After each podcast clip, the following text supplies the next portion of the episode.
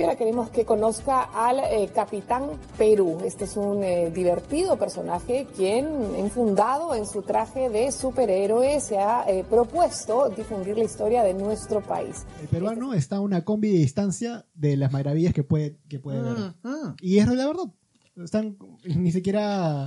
Oye, a ver, para poner eso voy a utilizar un ejemplo de libro, ¿ya? Ya. ¿Sabes cuál fue una de las cosas que más me gustó de escribir el libro? Una vez que ya tenía más o menos armado la historia, te has dado cuenta que el libro es como un tour por el centro de Lima. Sí, haces Sí. tu ruta. Hago mi ruta, ¿no?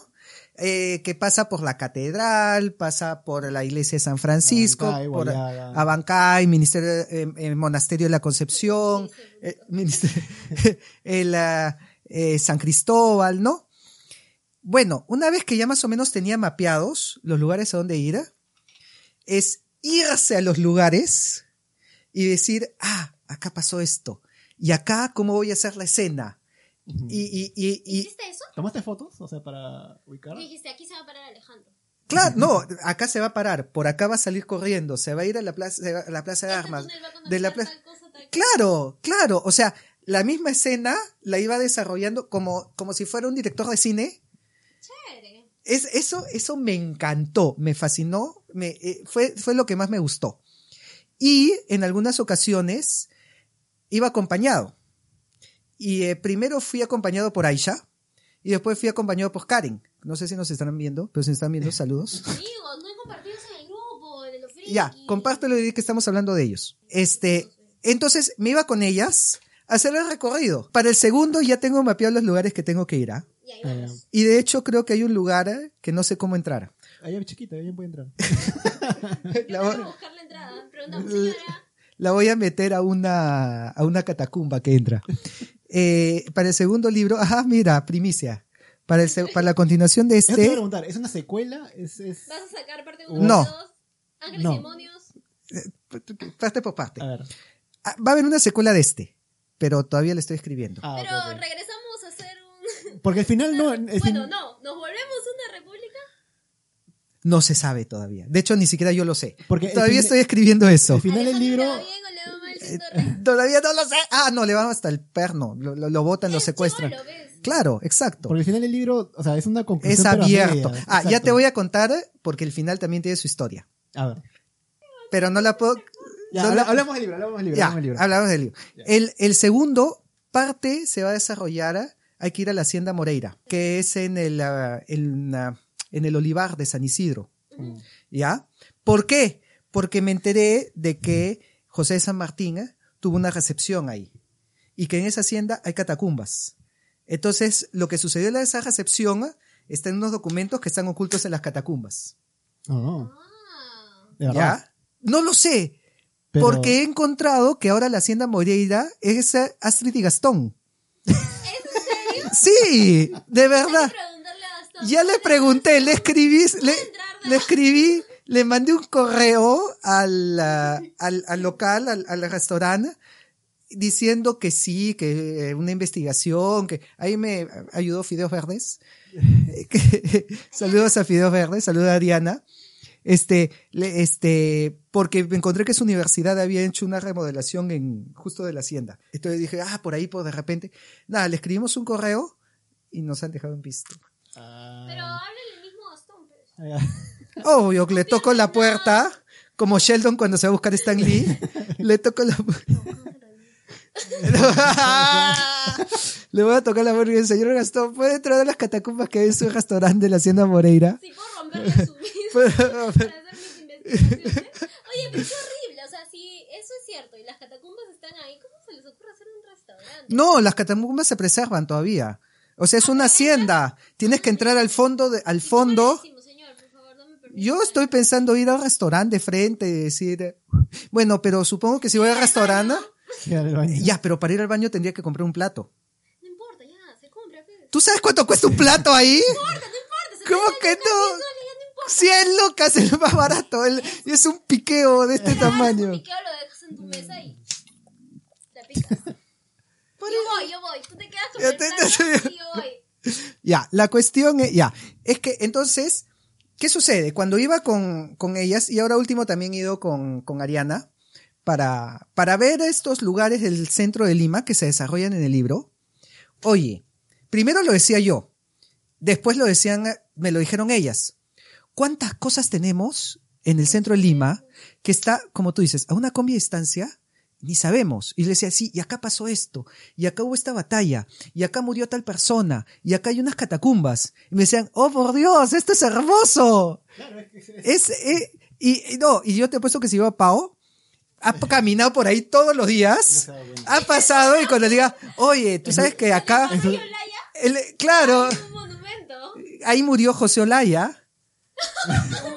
Ahí En tu, lo- en tu trabajo de catacumbas también. claro, ¿ves? Entonces le digo, Que conecta. y, y- y te ha puesto, y ya, iba a decir, oh, por Dios, ¿qué pasó todos los días? Y ni sabía que, y ese, Oye, no, hay que hacer de verdad un recorrido. Habla, de verdad, sí la El hago. tour de- el tour del de libro. vacaciones, el tour de, el tour del el tour del Y secreto. Más, lo, lo documentamos. O sea, yo te grabo y tú me vas explicando y lo subimos a tu página, Michael Bedita. ¿Te han propuesto hacer eso? Ok. El recorrido de tu libro. Mm. Ah, de mi libro, lo he pensado. De hecho, hay un pata que hace tours, que es mi amigo, este, Antonio Capristán. Busquen también su libro, Pinceladas Limeñas, muy bueno. Este, y le dije a ver si de repente de uno de esos se podía hacer el tour. Pero para eso necesitas que él haga el tour del secreto, el último Inca. Pero para eso necesitas una masa crítica de clientes. Así que si no me compran, no se va a hacer. y por eso creo que no se hace. Pero visualmente Eh, sí se puede hacer. ¿Ves? Claro. La hacienda de San Isidro. La- claro, la Hacienda Moreira. Ahora, he hecho tour también ¿ah? en eh, una, una transmisión en conjunto con eh, Hugo Chugo, que fue bien bacán también. Este, bien chévere el pata. ¿ah? Déjate preguntar, ¿qué, tal Hugo Chugox? Lo, porque hay gente Oye, que no... hay gente que no lo pasa, Sí. pero he leído un montón de, y- de- de cosas de él en redes sociales y cuando hablo con él personalmente me he dado cuenta que el 90% de lo que decían de él era mentira. Y, y, y, y es más, este, recontra buena onda y, y, y, y todavía congeniamos en muchas más ideas de las que yo pensé. Porque yo dije, ah, seguramente no vamos a discutir en tal, eh, no vamos a coincidir en tales puntos. Y cuando lo conversamos, me dijo, no, sí, yo también estoy de acuerdo. Y yo, ah, Claro. Así que eh, de repente el- el- la fama que le han hecho en redes sociales no le hace justicia y conmigo nos hemos llevado muy bien. Como dije, hice transmisión en conjunto con él, salió bien chévere y, y- y espero poder ah, hacer más cosas con él porque en verdad lo disfruté bastante. ¿Lo, conociste ahí? En la, en Lo conocí en un tour de Pachacamac Ah, y eso fue gracias a una amiga que nos juntó a todos. Ah, Dijo, ella dijo, yo quiero hacer un tour y juntar a- los influencers de historia. ¿que ¿cuántos son? Eh, no sé, porque al final no fueron todos. Nos cancelaron las traveleras, por ejemplo. Ya, pero... Las traveleras iban a ir y después nos cancelaron. Shame on you, traveleras. Las, este...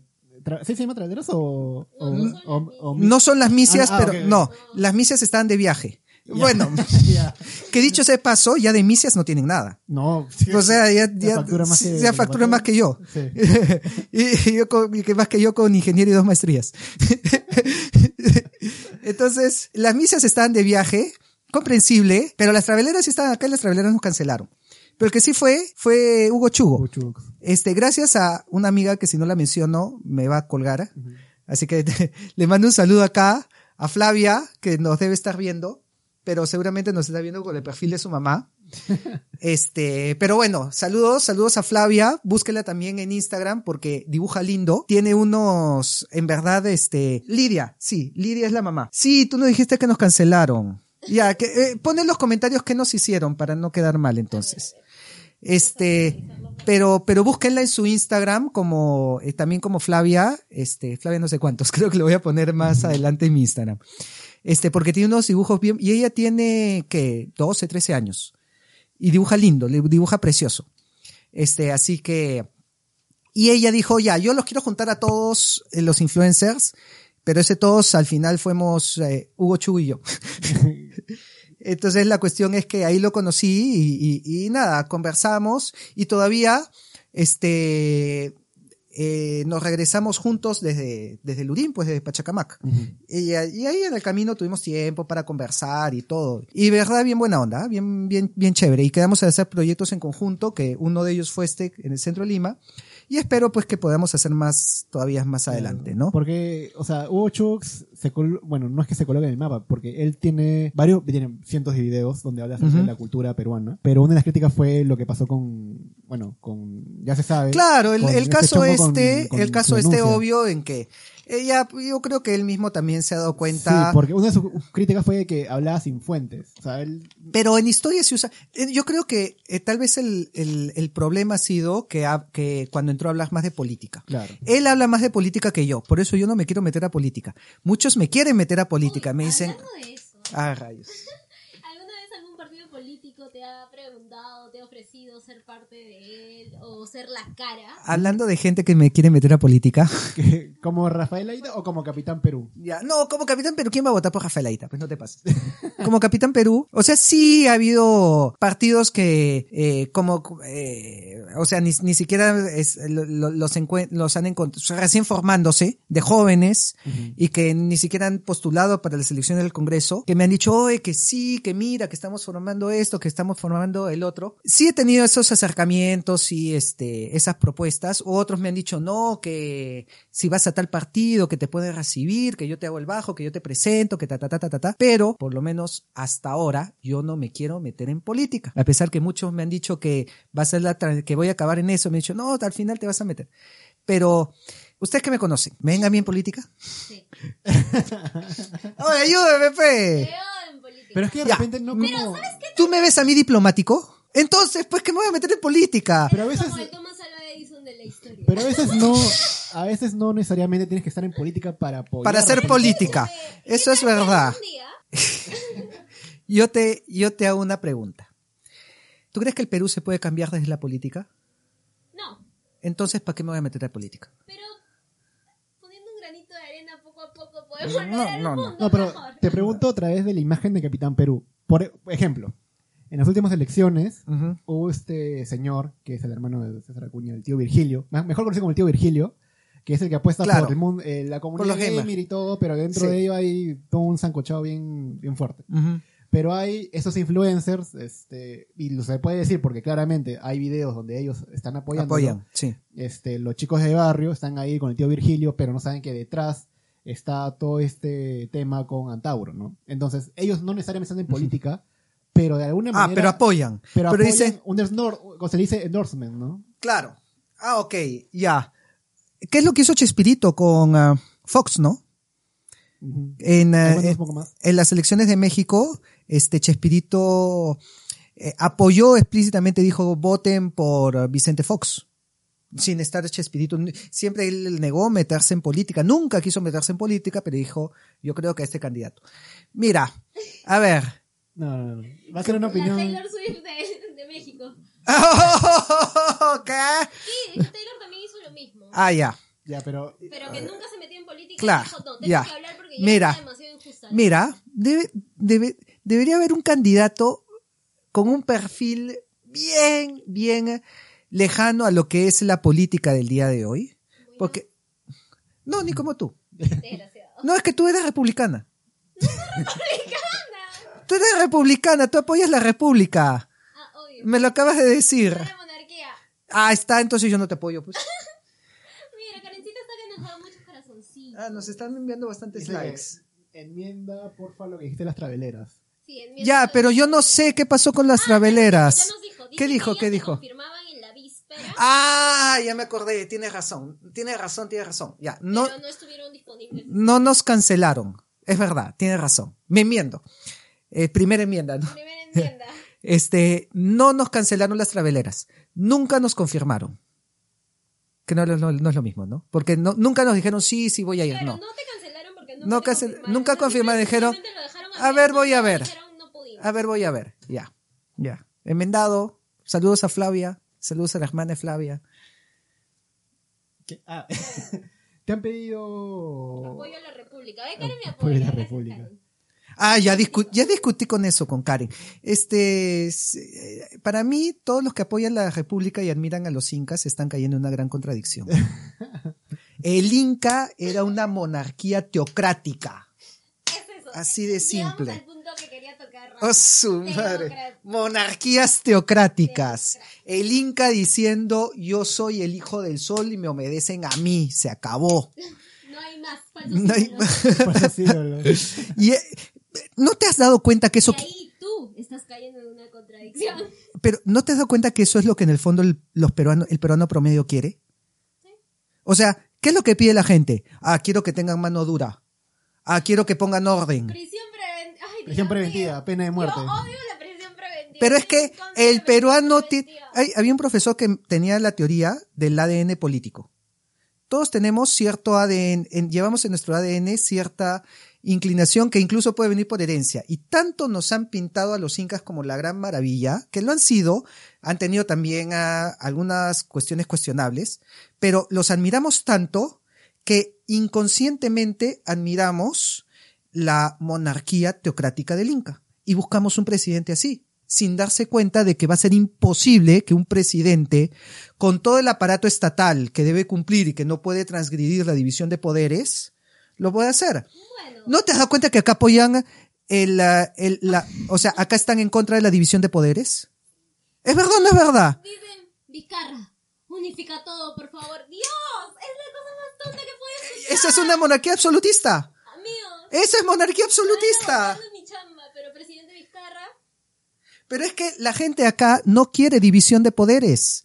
Cuando se tumban un poder del Estado, lo festejan con, los emborrachan. La mayoría son partidos ultraconservadores que, que, que tienen radicalismos. O sea, lo que no querían es lo que al final. No, es que la gente en el fondo no quiere democracia, en el fondo quiere un radicalismo, solo que no lo dicen abiertamente porque no se ven nice. Ojo, ahora decir, ah, el capitán Perú es radical. No, yo solamente estoy traduciendo lo que veo en las elecciones. En el, hasta, hasta comparándome con ellos, yo no soy tan radical porque yo no he votado por ninguno de los partidos que ha llegado al Congreso. Así que eh, hasta yo soy más moderado en eso. Pero, pero, pero, pero, pero la gente, es más, yo defendía la división de poderes. ¿El Ministerio de Cultura se ha acercado contigo? Ah, no. Ni siquiera cuando, cuando, cuando era este. No, es más. Yo dudo que se acerquen. No, yo dudo, yo dudo que se acerquen. Escúchame, yo Ellos- una amiga que trabaja en el Ministerio de Cultura, que justo ve todo lo que son los Bueno. delitos patrimoniales culturales. Ya, mira, ya. O sea, obviamente si lo hacen, ya yo, yo feliz de la vida. ¿Quién sabe? Pero hay dos cuestiones ahí. Primero es que eh, eh, ahora eh, la, la tendencia es ser más políticamente correcto. Claro. Y yo sé que soy políticamente, de hecho, Incorrecto. ahorita la- el 90% de las cosas que he dicho son políticamente incorrectas, son cosas que no se suelen decir y cuando se dicen son muy controversiales. Entonces, por ahí lo dudo bastante. Y por otro lado, de repente no se me acercan el día en que les di duro con el error, que, pero creo que ese fue el Ministerio de Educación. ¿El escudo? No, el post de El Perú es libre e independiente, firma Simón Bolívar. De verdad. Sí, que fue hace unos años, que sacaron un post eh, por 28 de julio diciendo que el Perú es libre, independiente. No, no me acuerdo si fue el de cultura o el de educación, uno de los dos fue. Debe haber sido el de cultura, porque Pero- es la educación. men, Pero, pero, pero, pero sacaron la frase de San Martín, el Perú es libre, independiente por la voluntad general de los pueblos, y pusieron la foto de Bolívar, pues.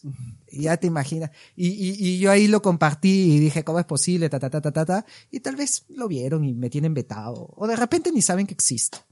Pero, pero creo que ellos, para empezar, se han acercado a algún influencer. O sea, si se van a, Ministerio de Educación. Educación fue, ¿no? Este, si, yo creo que si se van a sacar a alguien, primero se van a sacar a Hugo, que tiene mucho más likes. Bueno, sí pues. Pero antes de Hugo, probablemente vayan con otras personas que no son parte de, de este mundo de influencers culturales, por así decirlo. Eh, me refiero, solo- así nomás, de, de saque, traen a las figuras más este, populares, no las que son más, las que puedes rescatar algo. O sea, como te dije, Posiblemente, más, en- más mediáticas. Sí, porque en realidad Sí. así funciona. O sea, Sí. Sale hablando Gigi con. Sí. En otras palabras, no somos tan importantes. Exacto. Nosotros tampoco, o sea, En realidad, nosotros menos. No, pues. Sí. nosotros hablamos de... Por eso yo, yo no me hago ilusiones con el que venga el Ministerio de Cultura, que me lleven a Palacio de Gobierno. No somos tan importantes. influencia. Exacto. Yo creo que aquí es más influencias que otra cosa. Augusto Tamayo es un profesor de la Universidad de Lima, pero también es cineasta.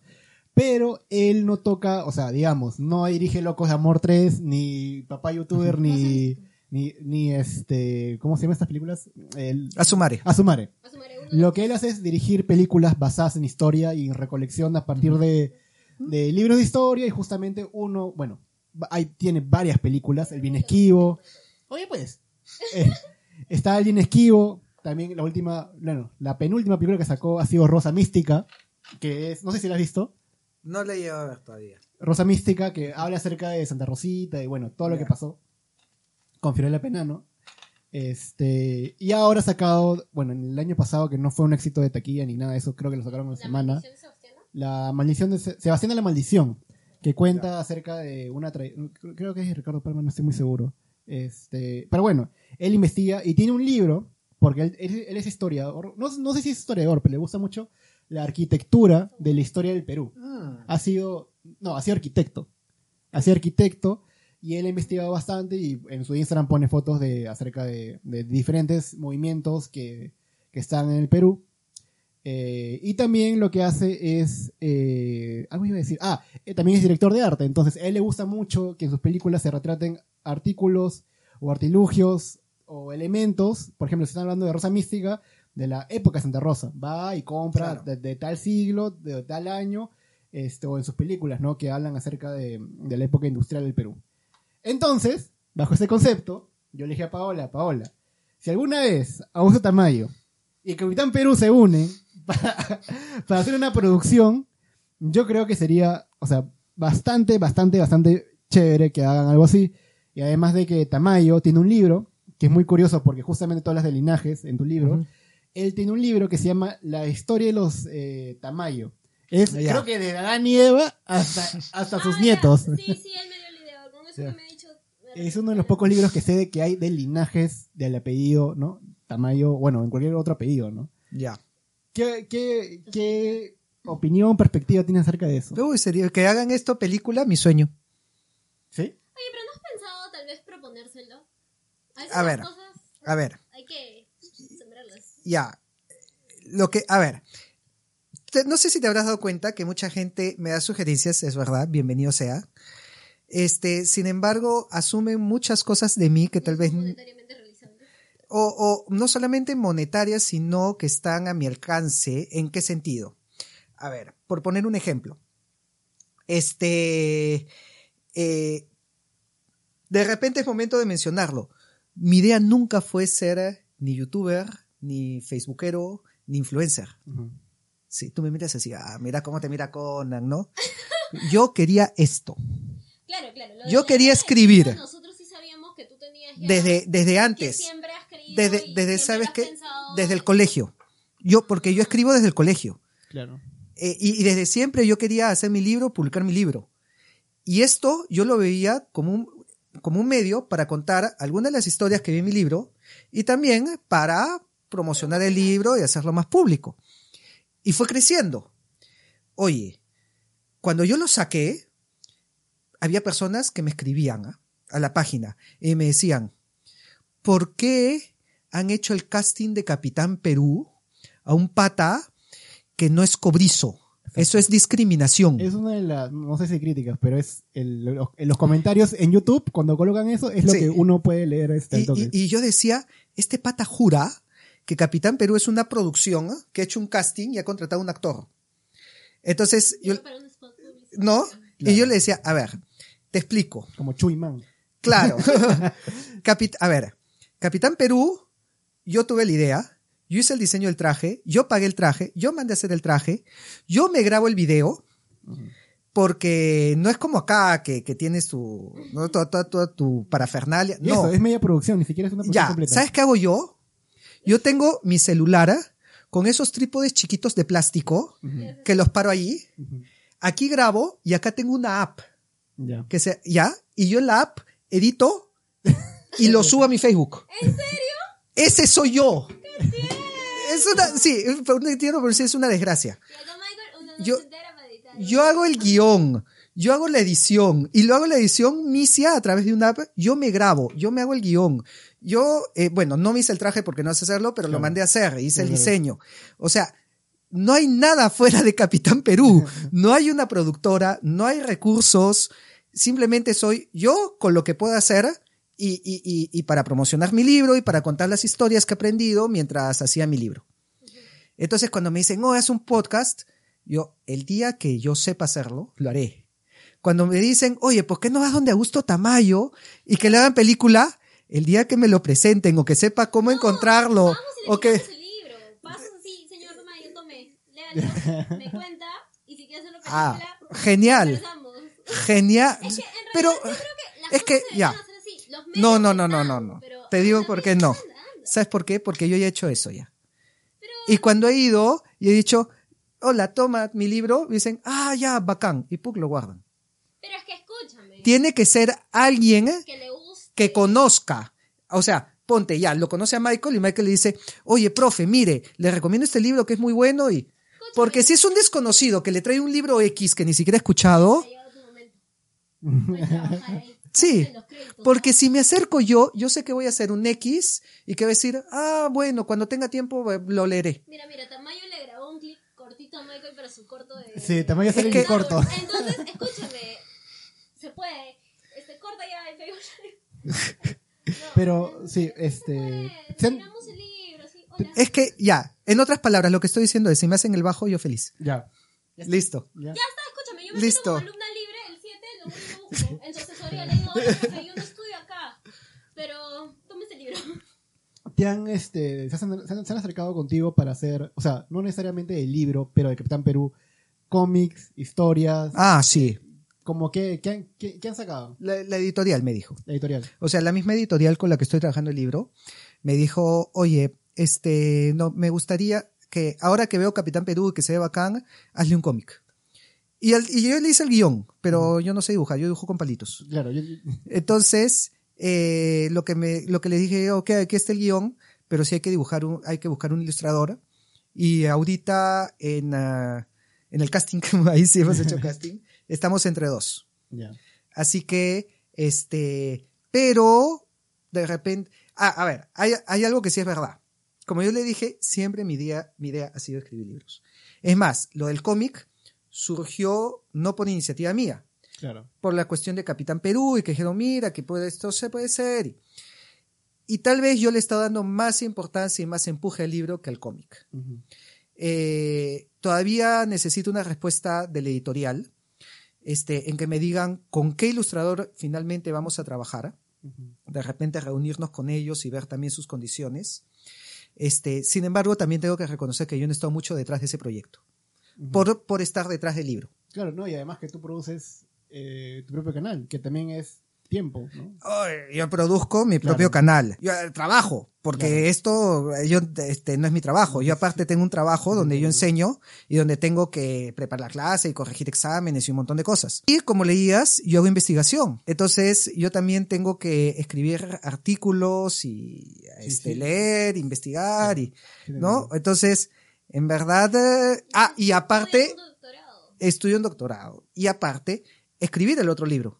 Sí, que es tu prioridad en realidad. que es mi prioridad, ¿no? Que es, y, y- y que hay veces, mira, si yo te saco un estimado, más de la mitad de este libro lo he escrito entre la medianoche y las 3 de la mañana. Sí, porque hablaba a las Sí. seis de la Porque si me meten a las 3 de la mañana todavía estoy conectado y estoy diciendo, y acá escribiendo mi libro. Sí. yo decía, "Raja, Ah, ¿te acuerdas que te pregunté? Claro, a las, Le mandé un mensaje a las 3 de la mañana que decía, Pau, ¿qué artilugios legales necesito Para cambiar, pasar de una república a una monarquía? Ese con un referéndum, con votación en el Congreso y todo eso se lo pregunté a las 3 de la mañana porque lo estaba ¿Y qué escribiendo. por un referéndum. El referéndum del libro, ya sabes dónde salió. Soy yo. Yo ya sabía ya, yo ya terminé ese libro, ya iba leyendo y decía, ¿dónde salgo yo? Bueno, hablando del final del libro, que no lo voy a spoilear para los que no lo han leído, Pero es un final medio como que- Abierto. sí, como que, oye, ¿dónde está lo que sigue, no? Sí. Tiene- que tiene una historia ese final. Ese final tiene una historia. ¿Por qué? Porque cuando yo termino de escribir el libro, yo le pongo otro final. Ah, Y por, por ponerlo así, eh, este, yo le pongo un final bueno. O sea, no sé si cuando han jugado los videojuegos de Star Wars han visto que hay un final del lado claro, del la- lado luminoso y un final del lado oscuro. Ya, sí, claro. Claro. ¿No? Que Sí. son los fina- Ya, yo tenía un final del lado luminoso, un final donde todo terminaba bien. Un final en donde todos eran felices y regresaba toda la paz y la tranquilidad. Oye, y mientras más lo leía, menos conforme me sentía conmigo mismo. Y decía, no, no me cuadra, no. Pero ya bueno, pues es lo que hay. Y lo presento a la editorial. Y una de esas trasnochadas a las 3 de la mañana, estaba así en mi almohada, y de eso ¡fu! se me abren los ojos y digo, tengo que cambiar el final. No puede terminar bien, tiene que terminar mal. Entonces, este, anoto las ideas en mi celular, porque como que ponerte a escribir ya a 4 de la mañana, claro. medio este, border. Entonces, al día siguiente, pum, pum, pum, pum, hago un final alternativo que no es el que está en el libro, sino que era un final malo. Un final en donde todo terminaba mal. Todo se. No, pero, pero, pero, digamos, el Perú cambiaba todo. ¿Ya? Ahí mismo en la catedral. Y le escribo a mi editor y le digo, este, ya pasó el libro a diagramación. Me dice, ¿por qué lo preguntas? No, es que quiero hacer un cambio. ¿Qué cambio? Es solo una página. Ah, no, sí, no pasó a diagramación todavía. Envíanos la página, no pasa nada. Por una página no hay problema. que cambia todo, en realidad. Ah, ya. y le envío la última página, pues mayas. Eso es, es que hay historias en como que tú cambias una línea y cambia toda. Claro, claro, claro. Tipo el Imperio contraataca, cuando pusieron este Yo soy tu padre, Claro. que fue una que- no, que no aparecía en el guion original, sino lo metieron cuando lo grabaron. Es como que, ah, voy a cambiar una línea y es, oh, por Dios, cambiaste todo, te destruye todo. Y ya, fue una, oye, el pata me me dijo, maldito, has cambiado todo. Yo, no, solamente fue una página, es la página final que cambia todo. Y yo, bueno, pero es una página. Y me dijo, no, reunión, ahorita, reunión de emergencia, pum, no- me citaron a la editorial y, y no querían cambiarlo. Me decían, no, queda como está, no puedes cambiar todo, ya se aprobó así, que no, que no. Y yo, no, que sí, que mira, que así es mejor, que la gente se va a enganchar más, que este es un final más bacán. Y nada, que no querían, que no querían, que no querían. Solamente atracaron cuando le dije, oye, pero este final da para una continuación. Y ahí dijeron, "Mm, Mm, es rentable. es rentable. Pero me dijeron, ok, está bien, pero si lo pones como final va a ser muy brusco. Ah, men, o sea, es el comienzo de tu segundo libro. No, No, no, no. es el, el epílogo. Ah, o sea, me dejas en destrucción todo. Ese, el epílogo yo lo había puesto como final. ¿Ya? Y me dijeron, no, es demasiado brusco. Pon un final bueno y, el, y lo malo que quieres hacer, ponlo en el epílogo. Y, y eso- y así es como quedó. Y de hecho, yo creo que sí quedó mejor, porque si era verdad que ponerlo como final iba a ser un choque muy fuerte. Claro. Es que, te- claro, lo lees y te quedas como que. ¿Y ahora? Claro, que- pero claro. aún así yo me sentí satisfecha. Dije, ah, esto va a continuar, pero ahora que me has dicho que hay mucha destrucción, te odio. Mira, de hecho, no sé cuánto voy a tener que esperar. ahorita estoy, cuando, cuando he comenzado a hacer la continuación de este, he tenido momentos en que me he sentado así, incluso algunos contactos le he escrito y, dijo, y le he dicho, sería buena idea que escriba esto, porque la, si este es sobre la conquista, la continuación es sobre la independencia. Y en la independencia, no te imaginas lo que he encontrado. O sea, da para destruir a Bolívar, va, da para poner que o sea, te cambias toda la independencia que nos la venden como... mártir. Sí, fue una desgracia. Y creo que sacarla para el 2021 sería tú muy troll. O sea, que el año, el bicentenario, saques un libro mostrando todos los conflictos y desgracias. No, no, Sácalo. no sé. Para después va a ser. sácalo, te Es hacen que- película al toque.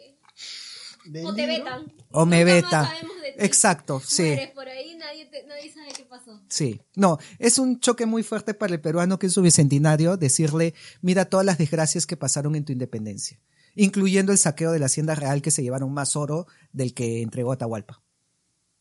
O sea, poner eso, es decir, en la independencia se llevaron más oro de lo que se llevó Pizarro en la conquista, en el bicentenario del independencia. No sé, es muy troll hasta para mí. A mí que me gusta fregar gente y trolear gente, hasta para mí ya raya. Entonces estoy en la duda. Yo creo que sí lo voy a hacer, pero ya más adelante, pues que, que consolide más la historia. que he leído el libro, yo lo haría una serie. Así sin... sin- Mm. Yo haría una serie. ¿Por qué? Porque creo que hay que... En cada capítulo tienes momentos en los cuales aprecias ciertos pasajes de la historia peruana y ciertos... ¿Este ancho da para una serie? Sí, yo creo que sí. O sea, obviamente si lo adaptas, ¿no? Porque ¿qué pasa? Que mencionas varias cosas eh, y acerca de la historia, ¿no? Y son como que medio Mm. flashbacks, pero no son flashbacks, son como Claro. que menciones. Y eso Es como que lee la carta. Exacto. Cuando tal- la carta, podría, yo lo veo y visualmente lo digo, ah, esto podría ser como que un medio flashback Claro. y podrías traer y todo esto. Y yo creo que sí daría para una serie. Obviamente, no me refiero al fondo y sitio que son como mil episodios. Ah, ya, ya. Una, sí como una- una miniserie. Una serie limitada. Exacto. Ya. Es de Netflix se manda De la otra, ¿no? Sí. Ya. Sí, ¿no? Ya vuela alto. Yo creo que más bien es el otro el que da para serie. ¿Cuál otro? ¿El, el- la, la secuela? El que no, El nuevo. el nuevo. El que el que pienso publicar en julio, porque ese ahorita para julio quiero publicar eh, un libro sobre la vida del Inca Pachacútec, que algo estuvimos hablando. Si le va bien al libro, me mando con los demás incas. Y va a ser Pachacútec, Tupayupanqui, Huayna Cápac, la guerra civil y terminar con Manco Inca. Eso, esa es la proyección. Claro. Pero, pero claro, es- un chambón. Y, y- y si veo que el de Pachacútec como que no, no despega, ya lo dejo ahí nomás, porque no, no, eh, imagínate escribir cinco o seis libros, ¿no? Claro. Este, y, pero, pero ahí sí te da para una serie, porque son que- tres, cuatro incas. Mm. Ahí sí da para desarrollar más. Te lo dejo ahí, mira. Tamayo siempre, siempre hasta el día de hoy quiere hacer una película acerca de Francisca Pizarro. Yupanqui, la hija. Sí. Ya. Él tiene el de, o sea, no, no puede vivir si no hace su esa, acerca de, de ella. Yo te Ah, diría, Momento, yo te diría Ya. que sería un buen encuentro entre ambos. ¿Ah, sí? Sí. Ah, ya, yo, no, ya te he dicho que, que, que mi libro hagan película es mi sueño. Él siempre dice, no, tengo esta película de Sebastián y todo esto. Pero su, pero creo que hasta ahora el guion que más va a trabajar en toda su vida, aparte de Santa Rosa, creo, creo que Oye, pero de 30 repente años. ya tiene trabajo guion, pues. No creo, no creo. Por lo que he estado en clases, no creo. Mm, ya. Su, su, su- Pero es que un guion solo sobre Francisca Pizarro Yupanqui. Bueno, o sea, sí da para película. Hay, hay un medio incesto ahí porque se casa con su tío. Eh, tiene que huir, bueno, la, claro, la muerte de su padre, tienen que huir por Piura. Bueno, obviamente también agregar elementos de ficción, pues, ¿no? Tampoco Es que, es que, es que sí, pues. eh, eh, eh, o sea, su, sí su vida es interesante, pero no sé si dé para una película solo sobre ella. Yo creo que por eso justamente este libro es sobre toda la conspiración. Obviamente, ella tiene un papel preponderante, pero es mejor poner toda la conspiración alrededor. Claro. Eh, Como, como dijo Pau, un código da Vinci peruano. Sí. Algunos comentarios dicen, por favor, saca la continuación antes del 28 de julio del 2021. Toda revolución inicia con un buen libro y ya mucho tiempo vamos soportando esta república. Felipe Guerra. ¿Qué te dije? La gente, la gente quiere su, quiere su Inca. Felipe Guerra, el final malo es el que estamos viviendo actualmente. Dicen, Sí, dice. a Carlos Herrera Aliaga, yo vivo en Huancayo, ¿dónde puedo conseguir el libro y cómo se llama? Ah, no, no, espera, hay otro mensaje arriba también de Flavia. Salúdame A los Tawa. a los Tawa. Oscar Barriga. Ah, dicho ese paso, ¿sabes quién son los Tawa? ¿Quién son los Esos son otro caso, ¿ah? Es Tawa Producciones es, ah, lanza, tiene cómics. Ya. Un cómic hecho por Oscar Barriga, que es el de los hermanos Sayas, lo deben haber visto. Porque ha estado en la Comic Con. De hecho, yo, cons- yo conseguí el, el primer tomo en el Lima Comics del año 2010. Y después cuando le encuentro a Oscar, le presento el tomo que compré en el Lima Comics y me dice, ese tomo lo tenemos nosotros en la editorial en un cuadro. Porque es como el primero que salió. Ah, su- E- ella es esa reliquia histórica, ¿ya? Y su historia es interesantísima. Ellos también contaron su historia, pero también te muestra lo que le está diciendo, que al peruano promedio le va y le viene su historia. Ellos son arequipeños. Y, pero, pero están en la misma onda que, que nosotros, que decían que sí, que la historia hay que sacarla adelante, la cultura, ta, ta, toda la cuestión. Entonces, él hace su cómic de los hermanos Ayar y se va a la plaza de armas de Arequipa, pero así pues, hermanos Ayar, cómic, hermanos Ayar, cinco soles, cómic, cómic. Oye, ¿sabes qué cuenta él que hacía la gente? Pasaban, le dejaban los cinco soles en su sombrero y no cogían el cómic. O sea, mira la falta de interés que le decían, ya, lo hago por ayudarte, pero hermanos Ayar, ni me interesa. Hasta que sabes qué es lo que hizo el pata, dijo, ok, esto lo valoran más afuera. Y se fue a la Comic Con de San Diego. Se pidió un préstamo de lo que cuesta el pasaje, no, ponle dos mil dólares, y llevó su cómic allá. Y claro, al comienzo, hermanos Ayar, hermanos Ayar, nadie, nadie le daba bola. Entonces dijo, pucha, ya, a ver, a estos gringos, ¿qué les gusta? Entonces dijo, ya sé. Y comenzó a decir, Machu Picchu, Machu Picchu, Machu Picchu. Oye, se le acercaban, ah, Machu Picchu. Pa, cinco dólares, diez dólares, así como si nada. El pata se, se, se, recuperó la inversión, se consiguió como siete mil dólares en cómics. El cómic que acá no le da bola a los mismos peruanos, que es sobre nuestra historia, los gringos allá los vendió toditos, toditos los cómics. Para que veas que acá le dan mucha menos bola, mu- hay mucho menos interés, por eso digo, es culpa de nosotros, es nuestra mentalidad. Y por eso te digo yo también que para mí entrar a política, por lo menos lo que pienso ahora, sería inútil, porque lo que se necesita es cambiar el chip, cambiar la mentalidad, y eso no lo hace ningún político. ¿Sabes cómo se cambian mentalidades? Históricamente hablando, ¿Cómo? Con libros. con libros. Los que han cambiado la mentalidad de la historia han sido los libros. Por eso yo me quiero orientar más a hacer libros que a meterme en política. Necesitamos cambiar el chip primero. Ya de- y después, como consecuencia, se mejorará la política, el Estado y lo demás. Pero mientras no cambie acá, vamos a cambiar babas por mocos. Tan cierto. que es verdad, es verdad. Sí, se hizo silencio. Es que- es que es verdad. Se hizo silencio. De los libros, eh, ¿alguna vez vas a tratar o vas a tocar eh, otras épocas del Perú? Ah, Por ejemplo, la era aristocrática, época Ya, militar. no, a ver. Acá hay para contar bastantes cosas también. Es más, dos cosas hay para contar. Primero, se, yo tuve una idea eh, y que de repente eso no lo hago solo, porque ya vi pues que, o sea, mira, te estoy diciendo la continuación de este libro. Eh, eh, los libros de los incas, el de Pachacútec, que ya está escrito, y el de Tupac Yupanqui, que estoy escribiendo. O sea, y, y, y ya, un tercero, eh, tanto tiempo y, y cabeza no tengo tampoco. Entonces de repente estoy buscando escribirlo en conjunto. Y él ya le he escrito a alguien para escribirlo, que sabe historia, para escribirlo en conjunto. Pero sería lo que se llama una, una ucronía. No sé si han escuchado lo que son las ucronías. No. Pau. No. Ya. Una ucronía es un, es un relato de historia basado supuestamente en historia, pero que es un ¿qué pasaría si? Ya. ¿Ok? What if? What if? ¿No? Es ponte. Y por poner ejemplos, un poco lo que con- conversábamos, ¿no? Eh, ¿Qué hubiera pasado si venía Leopoldo como rey del Perú y escribe una historia sobre eso? ¿O qué hubiera pasado si la rebelión de Tupac Amaru II hubiera tenido éxito y se hubiera proclamado rey del Perú y escribe una historia sobre eso?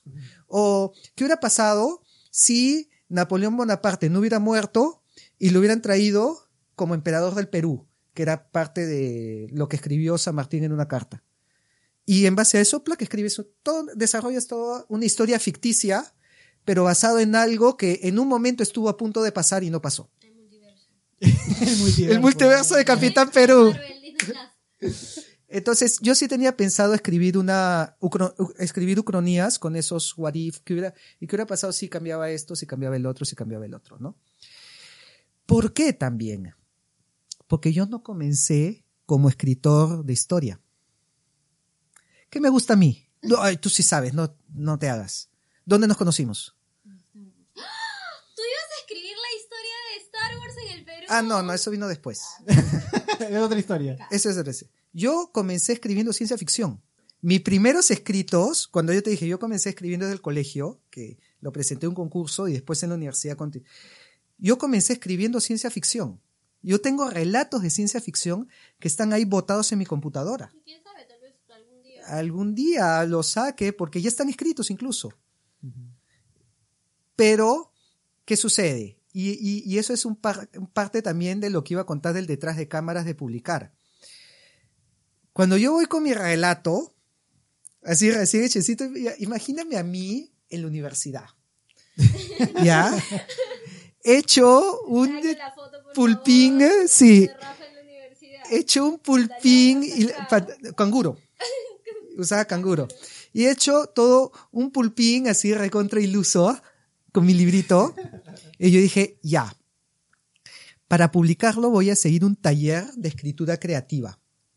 En esa época, saca tu cuenta, el taller lo dictó Renato Cisneros Wow.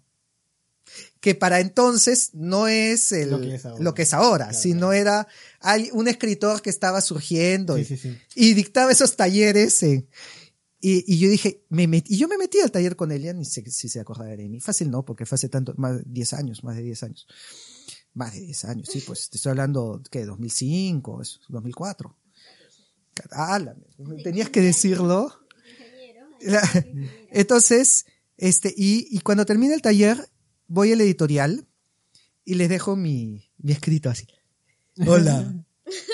He escrito esto, a ver si les interesa.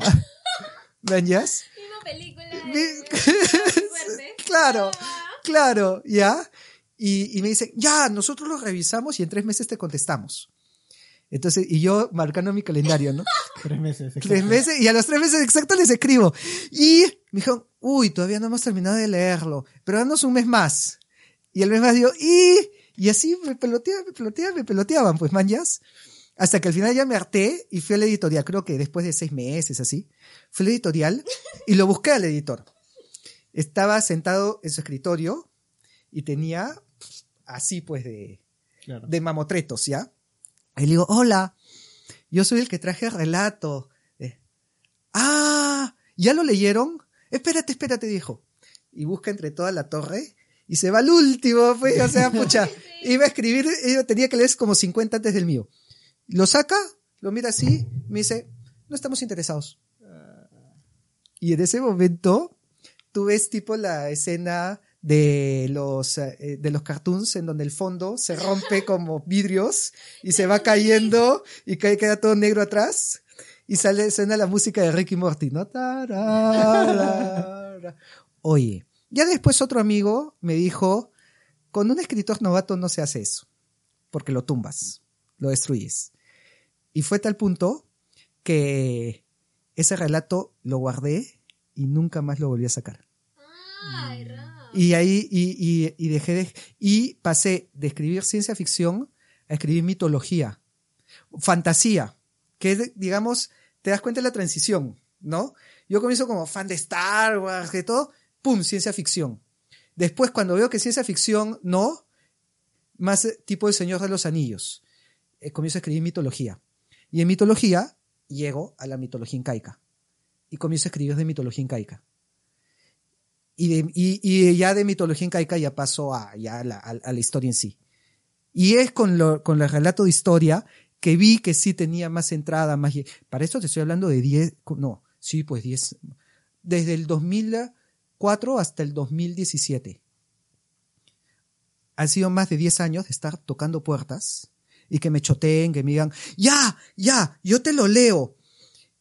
Y no me contesten y no me contesten y no me contesten nunca. Y eso en los mejores de los casos. Claro. Hasta me han estafado. En uno me dijeron, no, sí, acá te lo publicamos, este, pero para publicarlo vas a tener que pagar tanto. Mm, Y al final el editor se desapareció. Y un caso muy curioso que me sucedió, creo que este sí fue, sí puedo mencionarlo porque este no fue estafa. Este creo que fue un caso de un problema de comunicación. Me sucedió con Editorial Arcabaz. Editorial Arcabaz tenía un local en Lince, junto a la iglesia Santa Rosa, por, en la avenida Carnevaro. Entonces, por el Parque del Lince. Entonces, yo fui también ya con mi cuento de mitología. Y yo voy con mi cuento y, y se le entrego. ¡Pac! ¿Ya? Y el pata, claro, me dice, yo te hago la revisión ortográfica y gramatical. Y si me hizo la revisión ortográfica y gramatical, o sea, yo ahí sí le pagué por eso y me cumplió ahí, si no tengo ninguna queja con él. Pero me dijo, te voy a ser sincero, como era un libro de mitología había muchas peleas, pero las peleas estaban escritas. Y, y, y, y Y Pachacamaca le mete una patada, y a ver si, pues ya. Claro. Entonces me dijo, esto no se, no se presta para, para, un, para un escrito. Esto se presta mejor para una novela este, gráfica o para un cómic. Así que mira, si quieres yo te lo puedo imprimir, pero no, no va a pegar, no va a resultar. Fue sincero conmigo. Entonces yo dije, oye, entonces si busco un ilustrador que me haga las ilustraciones de este tema, entonces yo puedo, este, lo puedes sacar como una novela gráfica. Me dijo, sí, bacán, le combinamos texto. Ah, ya, ya, yo lo busco. Pero sí me acuerdo de ese, del episodio del cómic. Porque lo iban a hacer novela gráfica con Claro, ya, más o menos. Antes de eso. Antes, dos pues. tres años antes. Eh, pero es que ya yo te estoy hablando del 2013, más o menos. Ya, la cuestión es que encuentro un ilustrador. Y cuando encuentro la ilustradora, regreso al local de Arcabaz y había un café. ya. Entonces, porque para eso ya habían pasado sus seis meses. Entonces, yo entro al café y me siento, manjas. Y, y, y se acerca una señorita, buenas, va a pedir algo. Y digo, estoy buscando a Daniel de Arcabaz. Me dice, señor, este es un café. sí. Y, y dije, pero esto, esto era una editorial. No, esto es un café.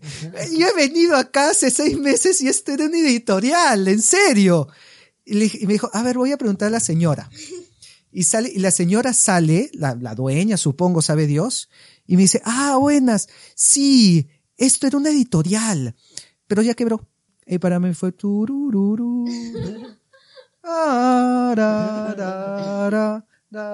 Entonces ya otra vez decepcionado, sin nada, que años después me entero que me había metido Floro, la tía, o, o qué me habrá dicho, no sé, porque no había ido a la quiebra, se habían ido a un local más grande. Pero bueno, a Arcabaz no le tengo nada que reclamar porque lo que le pagué me lo cumplió, que fue la corrección, y fueron sinceros y me dijeron, esto no se presta para escrito, mejor sea dibujante, y fue una cuestión circunstancial que después se mudaron y perdimos el contacto. Pero estaba con el ilustrador, que, que el ilustrador me dijo, oye, ¿y qué fue? Le dije, no, pues ya fue, o sea, quebró, y me dijo, y no, si lo hacemos nosotros. Entonces yo le dije, ah, oye, yo tengo un cómic que también lo escribí, de ciencia ficción. ¿Qué tal si lo sacamos a medias? Y ahí sacamos la espada del tiempo. ¿Tienes un cómic? Yo tengo un cómic. Yo tengo un cómic que, que hice su página en Facebook, Ajá. porque le hice también página web, ¿No era pero de la espada viva? no, la espada del tiempo era. Es otra espada. Esa es otra espada. Este, la, la página web ya murió, ya dejé de pagarla, murió ¿La la... de Busca Libre? A ver, para responder la pregunta, ¿cuál fue el enganche? Cla- Claro, ¿cómo enganchas a peruanos a saber más de historia? contándoles datos que enseñan pero, y que no nos y que, y que, y que la gran mayoría desconoce. Mira, si tú vienes donde alguien y le dices, yo te voy a enseñar sobre la historia de los incas, no espero que te diga, ah, pucha, ¿a qué me va a decir ahora? Pero si yo vengo y te digo, oye, ¿tú sabías que por lo menos dos incas murieron envenenados en una conspiración? Claro. Ah, oh, oh, cuéntame. ¿Qué pasó? Cuéntame qué pasó, ¿no? Entonces es generar ese tipo de interés, ¿no? Bueno, 2015 lo sacó, el mío salió antes. Pero es sobre novela fantástica basada en mitología nórdica. Ya. No, la mía sí era de ciencia ficción. Otra espada. Era otra espada que te permitía viajar en el tiempo. La cuestión es que yo le creo su página en Facebook, le creo una página en Facebook y ahí voy subiendo los capítulos. No los leyó ni mis amigos. No los leyó nadie. Pasaron a... Pero está en Issue. Pero igual, Ah, en Issue. Ya, pues, ¿ves? 2013, ¿ah? Capítulo 1. 2013, dos años, dos años antes del pat. pat. peligroso viaje. Oye, vamos a compartirlo. No, me da vergüenza. Me da vergüenza. La cuestión es que no, o sea, yo le pregunté a mis amigos y me decían, no, que no, no le leía, no le. Entonces dije, al final, como yo veía que no me leía nadie, Ujú. abandono el proyecto y le digo al ilustrador, ah, que dicho sea de paso, Pero sí le habías metido puncha ahí, ¿no? obvio que le metí punche, yo le meto punche a todo. Yo, yo material de calidad, la gente es la que no me respondió. Este, dicho sea de paso, el ilustrador se llama Oscar Madrid, no creo que me esté viendo, pero saludos. Oscar, Madrid, Madrid. Oscar Madrid, Sí, ¿no? Porque de AM, OAMS Comic. Entonces, OAMS es Oscar Alberto Madrid, eh, ya. La cuestión es que eh, yo le digo, mira, brother, ¿sabes qué? Eh, ya, yo no voy a seguir esto, encárgate tú. Eh, tú- Yo me voy a encargar de mis proyectos porque ahí es donde ya comienzo este libro. Tengo otro proyecto en que ya me voy a meter. Así que toma y le envío todos mis guiones en borrador, hasta donde había avanzado. Todo en Word, todos los guiones hasta donde había avanzado, ¡pup! se lo envío a él.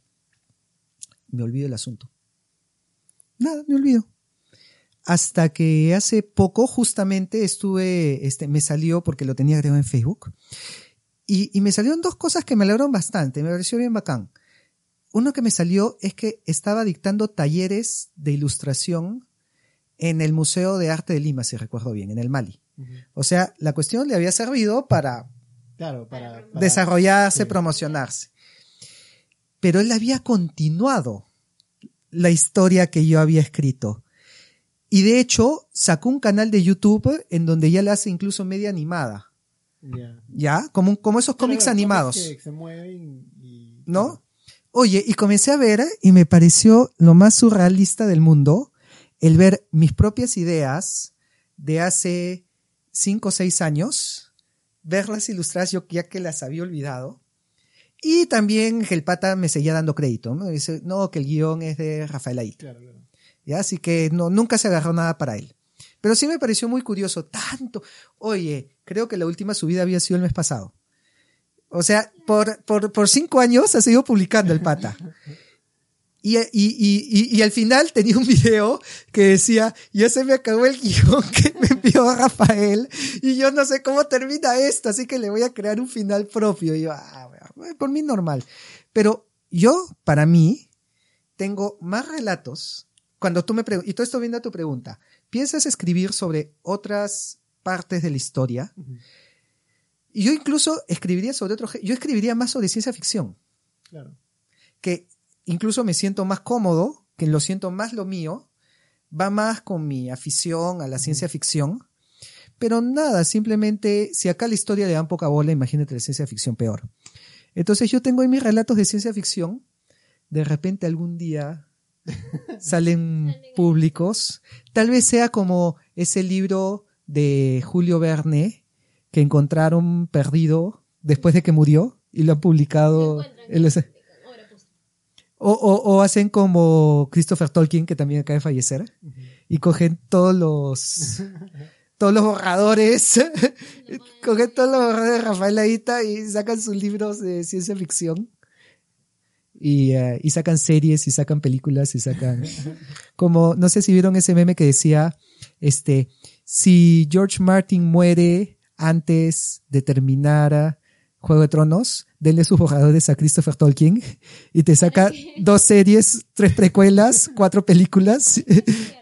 bueno, ya saben la primicia que yo tengo relatos perdidos en mi, en mi computadora. Esperemos que no sean póstumos. Esperemos que no sean póstumos. Esperemos que no sean póstumos. Hay que robarlos. De hecho, la narrativa acá en Perú es bien chévere porque hay gente, bueno, eh, Esteban tiene un corto basado en que los Jedi llegaron a Perú. Ah, ya. Eh, El corto, el Sí, corto que nunca... El corto que- El que todavía no sale. infinito, Que El corto todavía- infinito. El corto infinito. Y yo vez, de hecho, he hablado con Paola que una vez a mí se me ocurrió hacer la historia. Bueno, no, no se la copien, ah, porque todavía no la he hecho. Ni siquiera tengo el guion, pero sí tengo la idea. A ver, a ver, ¿eh? Que es hacer los que es hacer los eventos de Infinity War entre Infinity War y Endgame acá en Perú. Y de Ah, del chasquido. del chasquido. ¿Quiénes morirían? Ah. El presidente, el Congreso. ¿Qué pasaría O con el ¿qué Perú si, la, si la mitad del Perú? Si la mitad muere, ¿y quiénes Exacto. morirían? Ah, como un fanfic. Claro, un fanfic. Pero de hecho, un- una vez lo pensamos ser corto. Ah, ser corto. Corto Sí. boleto Mm. 2020. ya no, me- no me roben la idea nomás. Bueno, sí. sí. Pero igual, o sea, hay gente que incluso no necesariamente con, con un story, o sea, mejor dicho, hay gente que usa recursos, diferentes recursos para contar la historia. Hay juegos de, Sí. de mesa del Perú. Sí, sí. hay sí. este, creo que Philip Chujoy va a sacar un videojuego acerca del Tunche, si no me equivoco. Sí. Este, Hay cómics como los de Tawa. Ah, verdad, tenía que mandarle saludos a Oscar Barriga. Claro. Y a todos los amigos de Tawa Hay, hay Producciones. muchísimas historias de cómics. La, creo que la Chola Power fue una de las más conocidas. La Chola Power, Este, sí. Sacaron un cómic incluso de la captura de Que ahora- Guzmán. La Chola Power ya ha sacado su propia Liga de la Justicia. ¿Ah, sí? Sí. Man, No ya. me La- ahora, junto con la Chola Power, hay una especie de Flash. Hay uno como la Mole, que es un El guaco. Chasqui, el Chasqui. Hay- sí, sí, sí, ya, ya, ya tiene su, su grupo de superhéroes. Creo que Met Comics es el- quien saca la Chola Power. Con mi- Sí. Y- no, ah, de verdad, te iba a preguntar eso. ¿Habrá en algún futuro Chico Lima? No va a haber chica Ya. porque era chica y era yo. Ya, ah, ya, ya.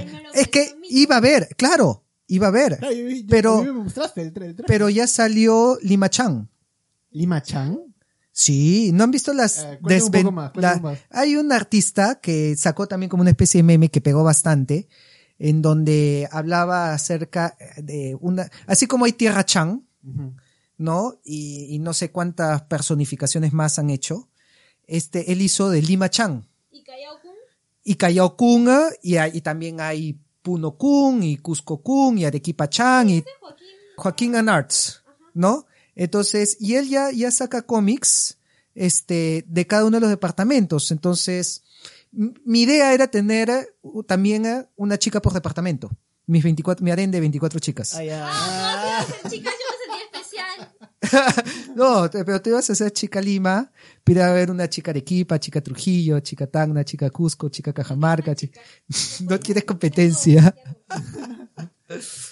Pero, o sea, sí, surgió como idea, pero ahora que él la hizo, incluso yo le escribí un mensaje, sí, le escribí un mensaje al, al Facebook del pata, no un mensaje, o sea, no un inbox, sino un comentario para hacer cosplay grupal.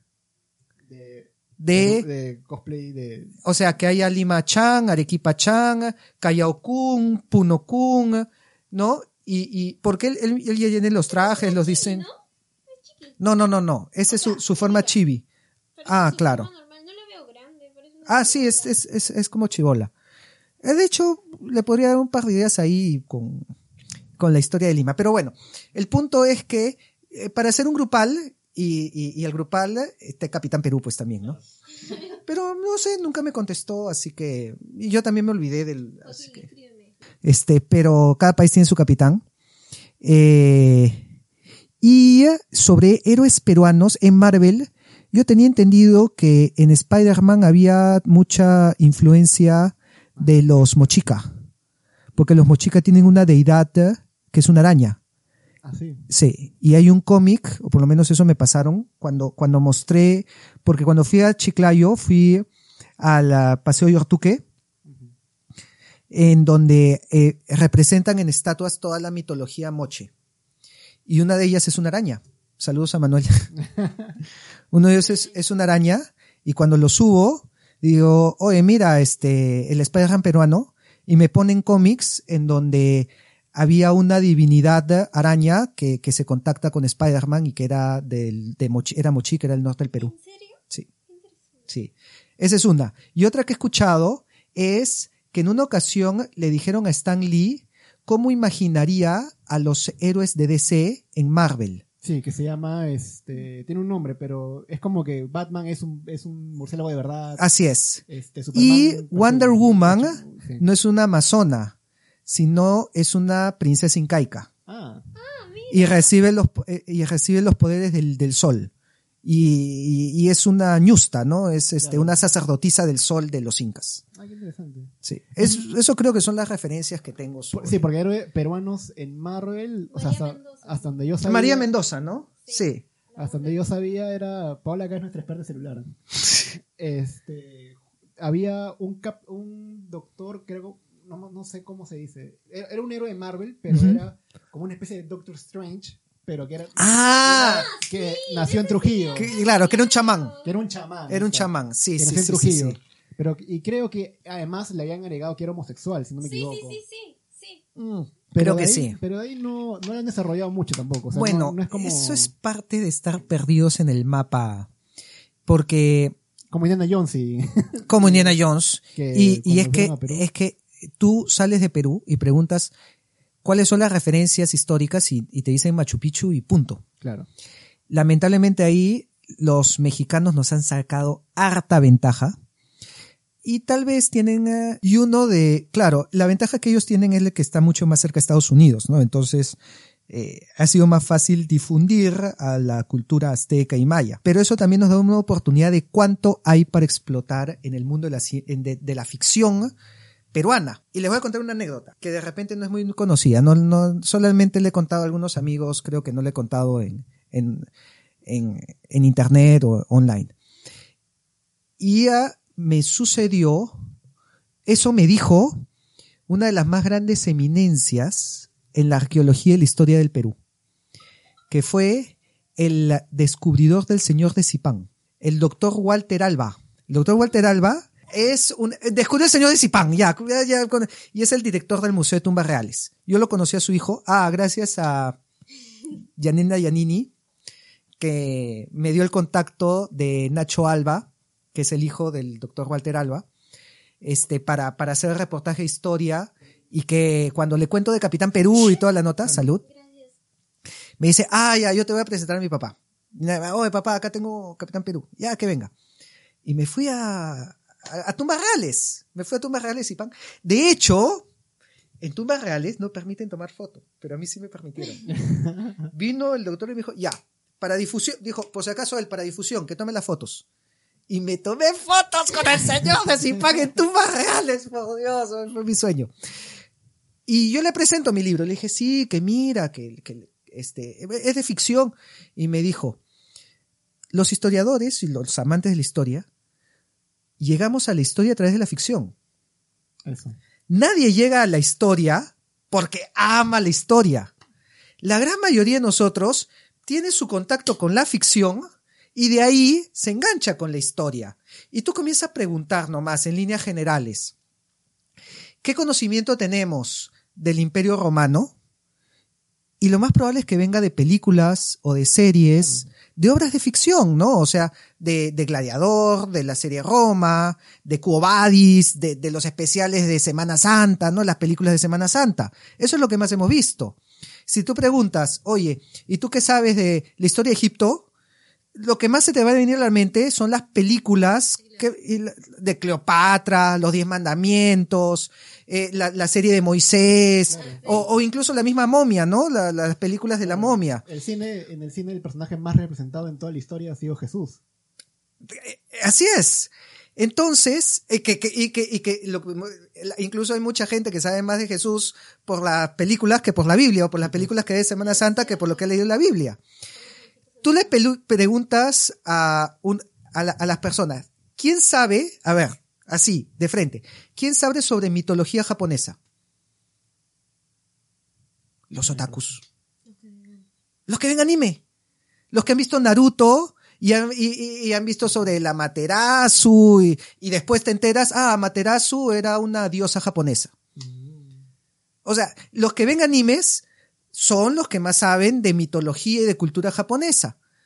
Porque, porque nuestro primer contacto con la historia viene a través de la ficción. Ya. ya ves. Y tal vez lo que nos ha faltado a nosotros es eso ficcionar nuestra historia de una manera, incluso puede ser fantasiosa, como las películas de la momia, Claro. pero que generen un interés y decir, oye, a ver, y ahora voy a profundizar en esto. Tú te vas afuera y preguntas de Perú y lo primero que se le viene a la mente, lamentablemente, es Machu Picchu y la película de Indiana Jones. O para algunos incluso los cómics de Tintín. Y Dora la Exploradora. O Dora la Exploradora. Entonces, de repente necesitamos más hacer ficción de nuestra historia para, para que esta difusión ya sea más orgánica. ¿Has visto la Perricholi? El, la serie, la, Sí. no, la, la- Hay dos la- versiones. porque hay Dos exacto. Una con la Charito y, y la otra con. Sí. con No la vi completa. Vi extractos. Y, y ah, hablando de ficción, de, perdón, de, y de la época virreinal. ¿Sabes cuál me gustó más que la Perrecholi? A pesar que no coincidía con muchas de sus ideas, pero creo que de lo que tenemos ha sido lo mejor. El último bastión. Eso te iba a preguntar. El último bastión, ¿cómo lo ves? Eso sí me lo vi todito. ¿Y qué tal? Para lo, para, o sea, yo lo hubiera hecho diferente definitivamente, pero yo sí creo que ahí trataron de ser más imparciales. Por lo menos colocaron que muchos criollos no estaban a favor de la independencia. Y mostraron que hubo dos bandos incluso dentro de una misma familia, ¿no? Que había un hijo realista y el otro hijo era patriota. Es que eso sí fue una realidad, y eso es una realidad, que- y eso sí me gustó, una realidad que pocos dicen, que, que, que había muchos realistas, dentro incluso de tu misma familia, ¿no? Y me gustó que presenten ese conflicto. Obviamente ya este, se fueron con su tendencia de que San Martín, que es el libertador y que viene a liberarnos y todo, ta, ta, ta, ta, ta, ta. Pero, y eso ya lo esperaba, incluso yo esperaba que fuera peor. Así que para mis expectativas, superó mis expectativas. Pero, claro, de hecho, las producciones que son nacionales siempre se van a ir por esta. Obvio. Por, por, por la- la- lo común, ¿no? Ah, Claro. ya, este, Español malo, libertador bueno. Claro, claro, no, pero, o sea, aparte de eso, las producciones nacionales que de repente no tocan la historia, siempre las historias de. El Canal 4, siempre son las mismas. Chico que vive Miraflores, chica que vive Ah. El Salvador, se pero al final. Ya. Pero, pero al final predomina el amor y todo. O al revés, o el que se enamora del guachimán. En cambio, la- lo sí. que es historia se toca muy poco. O sea, Sí, de hecho, sí, hay producción. sí, sí, bueno, sí. el último Bastión viene a ser una de las producciones que. Y que ha poco- resultado sí. muy bien, ha ganado premios, ha tenido... Oye, que sea el puntillazo para que apuesten por eso. Mira, la gente sí lo ve y sí gana premios. El año pasado, Retablo nomás. O sea, a ver, Retablo es una Mm. película peruana.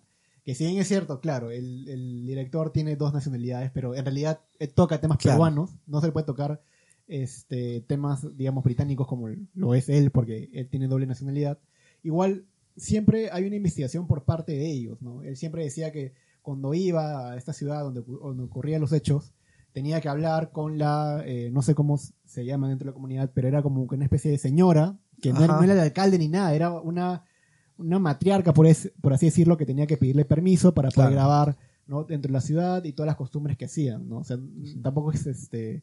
Pero igual, o sea, lamentablemente ahora que se- nuestra cartelera peruana se resume en Locos de Amor, A su madre, la sol- No esos que soltera, soltera codiciada, este, que me, me tengo que comprar el anillo, que me tiene que pedir un hombre y todo esto, ¿no? O sea, se resume básicamente toda nuestra producción en eso y que poco a poco se está rompiendo. Ahora, ¿tú crees de que posiblemente en un futuro tengamos así ese tipo de producciones como El Último Bastión? Por ejemplo, por decirlo así, ¿no? Eh, creo que Mami La Huerta, no, sé si estoy confundiendo, eh, produjo o no estoy muy seguro, acerca de la historia de Miguel Grau, que lo sacó Ah. un- una especie de serie con Carlos Alcántara. Ah, ya, ya. Ah, Ah, verdad. No sé en qué quedó esa serie. ¿La llegó a sacar? No, Sí no iba a la sacar, no vi. Pero no, Mira. no totalmente todo. Yo creo que es que debería irse por ahí y de hecho, ahora que mencionas a Miguel Grau, Glorias del Pacífico. Exacto. Dios, qué tal peliculón. Esa película debería ser obligatoria en todos los colegios del Perú. Y el pobre director, yo sé que anda de eh, este de departamento en departamento proyectando su película en los lugares en donde encuentre para recuperar la inversión y para hacer las otras dos. Gratis, Es que, es que esa es el peliculón, pero yo siento, el mismo director dice que no tiene el apoyo que espera, porque está produciendo la de eh, Bolognesi y, ah, y la tercera era, me parece, Cáceres o era la de, o, o era la Batalla Lima. Este, pero, pero, pero, es que yo sí creo que, mira, es más, incluso te digo ya, sin dejar lo otro, porque si el mercado lo compra ya, si el mercado te compra, pues papá youtuber, ¿no? Lo- Que estamos orgullosos de que se esté en Estados Unidos. claro. Que lo hagan. este, Exacto, bienvenido sea. con Adam Sandler y todo. Bacán, es que, es que bacán, ¿no? O sea, no, yo, yo, no, no es una dicotomía, no es que hay que sacrificar uno por hacer el otro. Claro, claro. A no ser que estés destinando recursos del Estado. Mm. Porque tengo entendido de que sí hay un concurso Hay concursos pues, de de guiones. de- sí. Y ahí sí el Estado, si va a subvencionar algo, que sea algo que promueva nuestra historia y, y el turismo, ¿no? Pero si lo otro es una producción independiente con su propio financiamiento, que la hagan, que hagan lo que quieran y que, y que si tiene éxito, lo aplaudo y bienvenido sea. Es, ¿Sabes por qué? Porque no es una competencia. Es más, el gran problema ahorita de la- del cine peruano tal vez sean las distribuidoras. Exacto. Porque los que más se quejan, los cineastas, es que les ponen su película un fin de semana en, en, en, en- el horario, en el peor horario. Un- o una de la tarde, hora Una de la tarde, sí. En el horario donde hay hueco, donde. Y por un fin de semana en una sala. Sí. Y de ahí Dura una semana, Chao. semana y media, más no. dura una semana y más no. En cambio, yo creo que si comienzan a ver películas peruanas exitosas, aunque sean de cualquier chanfaina, el cine de repente dice, oye, pero mira, vamos a darle más espacio al cine peruano. Y, nos, y ganamos todos y nos conviene a todos. ¿Saben qué me han hecho recordar? Que yo tengo un compañero de mi promoción que también es director de cine, Ah, sí. Gonzalo Benavente. Me suena. Eh, hizo La Revolución y la Tierra. Ay, ay, ay, ay, ay. Él es, él se sentaba ahí junto a mí en el colegio. Puedes contactarlo No, que contactarlo, tenemos, está en un chat de mi promoción. amigo del colegio. Le he dicho, oye, ¿para cuándo la película de Capitán Perú? Pero mm, Perú, tu Perú. libro. Yo creo que también puede ser, Pero yo pero creo que Tamayo, Tamayo es nuestra. vamos a, vamos a ver quién se porta Es mejor. más, yo lo, mira, o sea, yo pensando solamente como si fuese productor, Ajá. yo haría tu libro, lo haría serie, pero lo haría serie transmedia. O sea, ¿Qué es eso? Serie- es serie eso transmedia, existe. ¿qué quiere decir? Que, por ejemplo, Star Wars. Media. Así, ah. Star Wars. Las Ya. películas son del 1 a la Ah, 9. ok. Pero tú cómo completas la historia? Con libros, con, con las cómics, series, con, cómics. videojuegos, ya. Y yo haría la transmedia del libro en los lugares donde fue hecho el libro también. Y dices, Bitácora de Alejandro. Claro. Día uno. Mm, Me- me- o sea, es lo- me- Entiendo. Entiendo. Y sacas la foto y lo con museo. Códigos QR, estuvo Oye, verdad, leíste ese libro, Sí, todo, sí, todo. hasta el epílogo. Sí. No me has dado tu feedback. Eh, en realidad es un libro bastante interesante porque toca temas, o sea, que puedes ir a, como, como he mencionado, puedes ir al- a la catedral y ver todo lo que pasó en, en el libro. Pero como te digo, transmediarlo sería como que, ponte, estás un- ahí y un código QR encuentras en el piso. Lo examinas y ves a Alejandro corriendo de la catedral, algo así. Entonces, más o menos así yo lo, yo lo produciría, ¿no? Pero Ya. Igual, este, igual, el libro tiene el personaje principal que es Alejandro, que creo que somos todos, la, bueno, la mayoría claro. que no conoce, Claro. y es como que, que, no le gusta la historia, Exacto, que ya. que estamos caminando y de rep- o por ejemplo, corriendo o, o corriendo por nuestras vías, pero te tienes un rato porque el que lo acompaña, se me fue el nombre, eh, Ah, Ordóñez. Ordóñez, eh, ¿Ordóñez era? sí, Ordóñez es el que lo va acompañando Claro, y le cuenta, les va contando. Claro, va es como que corres y te cuenta la historia. Es como que, brother, atrás de nosotros nos están persiguiendo Claro. y te pones a contar. Y es más, es una de las líneas del personaje, ¿no? Que dice, Sí, este, ¿cómo, no- ¿cómo me puedes contar acerca de historia en ese momento? ¿no? sí. Pero igual, el, Es como- parte de su perfil nerd. Exacto. Y al final, como te menciono, el final del libro sí es bastante pues, medio neorrealista, creo yo. Es como que te quedas... ¿Qué, qué fue? O sea, Disruptivo, ¿dónde- ¿no es lo que esperabas? No, sí, o sea, claro, yo pensaba, ah, ya todo se va a solucionar, al final se pone otro presidente. Bueno, no es, espero que no sea spoiler. No, pero ese era el final original. Es el final original. Que era el final otro- original que, que vuelve la república, que colocan otro presidente, que todo vuelve al paz y amor. Sí. Y, y no me sentía contento con eso. Y en una noche de, en que me arrebaté, dije ya, se cambia el final. Algunos comentarios ponen acá, eh, Felipe Guerra, Rafael, tienes historias de origen del Capitán Perú, te, te envío un artwork sobre tu diseño, tu inbox. Ah, verdad. Ya, gracias, sí, gracias. Leia Gil dice, Capi, diles que Walt Wizard, escultor hiperrealista, estará está trabajando en estatuas Ya. de General Bolognese y Quiñones. Walt Wizard tiene una expo ahorita de estatuas hiperrealistas de personajes Wizard, de ficción en el Parque de la Amistad. ¿Y cuáles fueron tus peores experiencias al difundir el interés por la historia? A ver. Bueno, lo ubicas a Walt Wizard. Sí, sí, sí, claro. Tiene, ah, en el surco, en Parque de la Amistad, tenía una exhibición de... ¿No? Es más, ha ido a la Comic Con Lima, si no me equivoco. Ha ido a la Comic Con, claro. Claro, ya, sí. ¿sabes qué es lo que ha hecho el pata? ¿Qué ha hecho? Se ha buscado a los descendientes de Grau, de Bolognesi, de los héroes peruanos para hacer los, las estatuas que él hace, que son hiperrealistas, pero con los héroes peruanos. Y se ha dado la chamba de buscar a sus descendientes para buscar fotos o incluso de repente sus mismos rasgos si se parecen. Claro. Y, y- y fotos y, y para hacer la estatua así tal cual. ¿Y qué hay? Porque en, siempre en fiestas patrias sacan los, Mm. Claro, los el, documentales. el Grau. Claro, el- el- la descendiente de Grau. que es igualito. Sí. Y es más, él hace como que tipo cosplay de... De Grau. Ah, eso encontré, eso encontré en, en Chile, en, San- en la Comic Con de Santiago. Este, habían dos patas, lamentablemente no me tomé fotos con ellos porque los vi de lejos y, y más los vi por fotos, pero eran, eh, eh, era un dual de Grau y Pratt. Hicieron su dual, eh. sí. Qué pena que no llegué a tomarme fotos con ellos.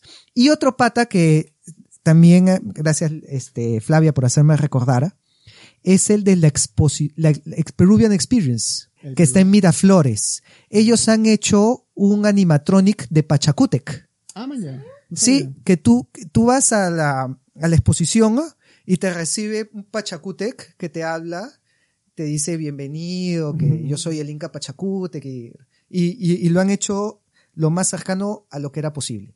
De hecho, le han hecho unos detalles que me han gustado bastante. Mitos, mitos de los incas, Mitos de los incas. mitos de los incas. Que me gustó en la, en la, en, en el animatronic que hicieron de Pachacútec. Lo hicieron con el pelo corto. Hay de- ah, aquí está documentales. Ellos son los peruanos que descienden de los héroes, que es Ajá. en, en Sí. fiestas patrias. ¿ah? Uy, nos hemos quedado con muchas cosas en el tintero. ¿ah? Así que creo que tendremos que tener una segunda oportunidad. Sí, ver, definitivamente. por ejemplo, eh, tenemos Sabino Balandra, pescador. Orgu- ¿qué? Orgullo para los chorrianos, es descendiente del, del mártir José Olaya Balandra. Ahí es uno. Eh, bueno, no ponen fotos. Deberían poner fotos. si es- sí, pues sí, son los... Descendiente de Marisol, del Mar- Mariscal Domingo Nieto, ¿qué más? Descendiente de Miguel Grau Seminario, Marisol Grau Rapuzzi, descendiente de José Abelardo Quiñones, descendiente de Francisco Bolognesi, descendiente, bueno, ya lo hemos leído, del mártir José Olaya Balandra. De hecho, debe haber fotos por acá en, en Google. Bueno, ¿sabías que los incas no usaban el pelo largo? Ah, sí. ¿En serio? Eso de que te presentan a los incas con el pelo por acá, Sí. Eso es mito. Eso no fue así. Y eso es algo lo que me gusta de su animatroni de Pachacútec. Ahí está. El Miguel Grau. El Miguel es Grau. Igualito. Idéntico es el pata, sí. Es igualito. Bueno. ¿Sabes de dónde viene el mito de los incas con el pelo largo? Que salían en nuestras láminas de Huascarán. Atahualpa, caray. este, perdió una oreja. Ya. Entonces, para taparse eso, se dejó el pelo largo. Y cuando los españoles vieron a Atahualpa con el pelo largo, pensaron que todos los incas Habían sido habían sido así. En verdad, eh, cuando revisas las crónicas, te dicen que el pelo largo para los incas era propio de los salvajes. Es más, cuando anexaban a un pueblo, les obligaban a cortarse el pelo.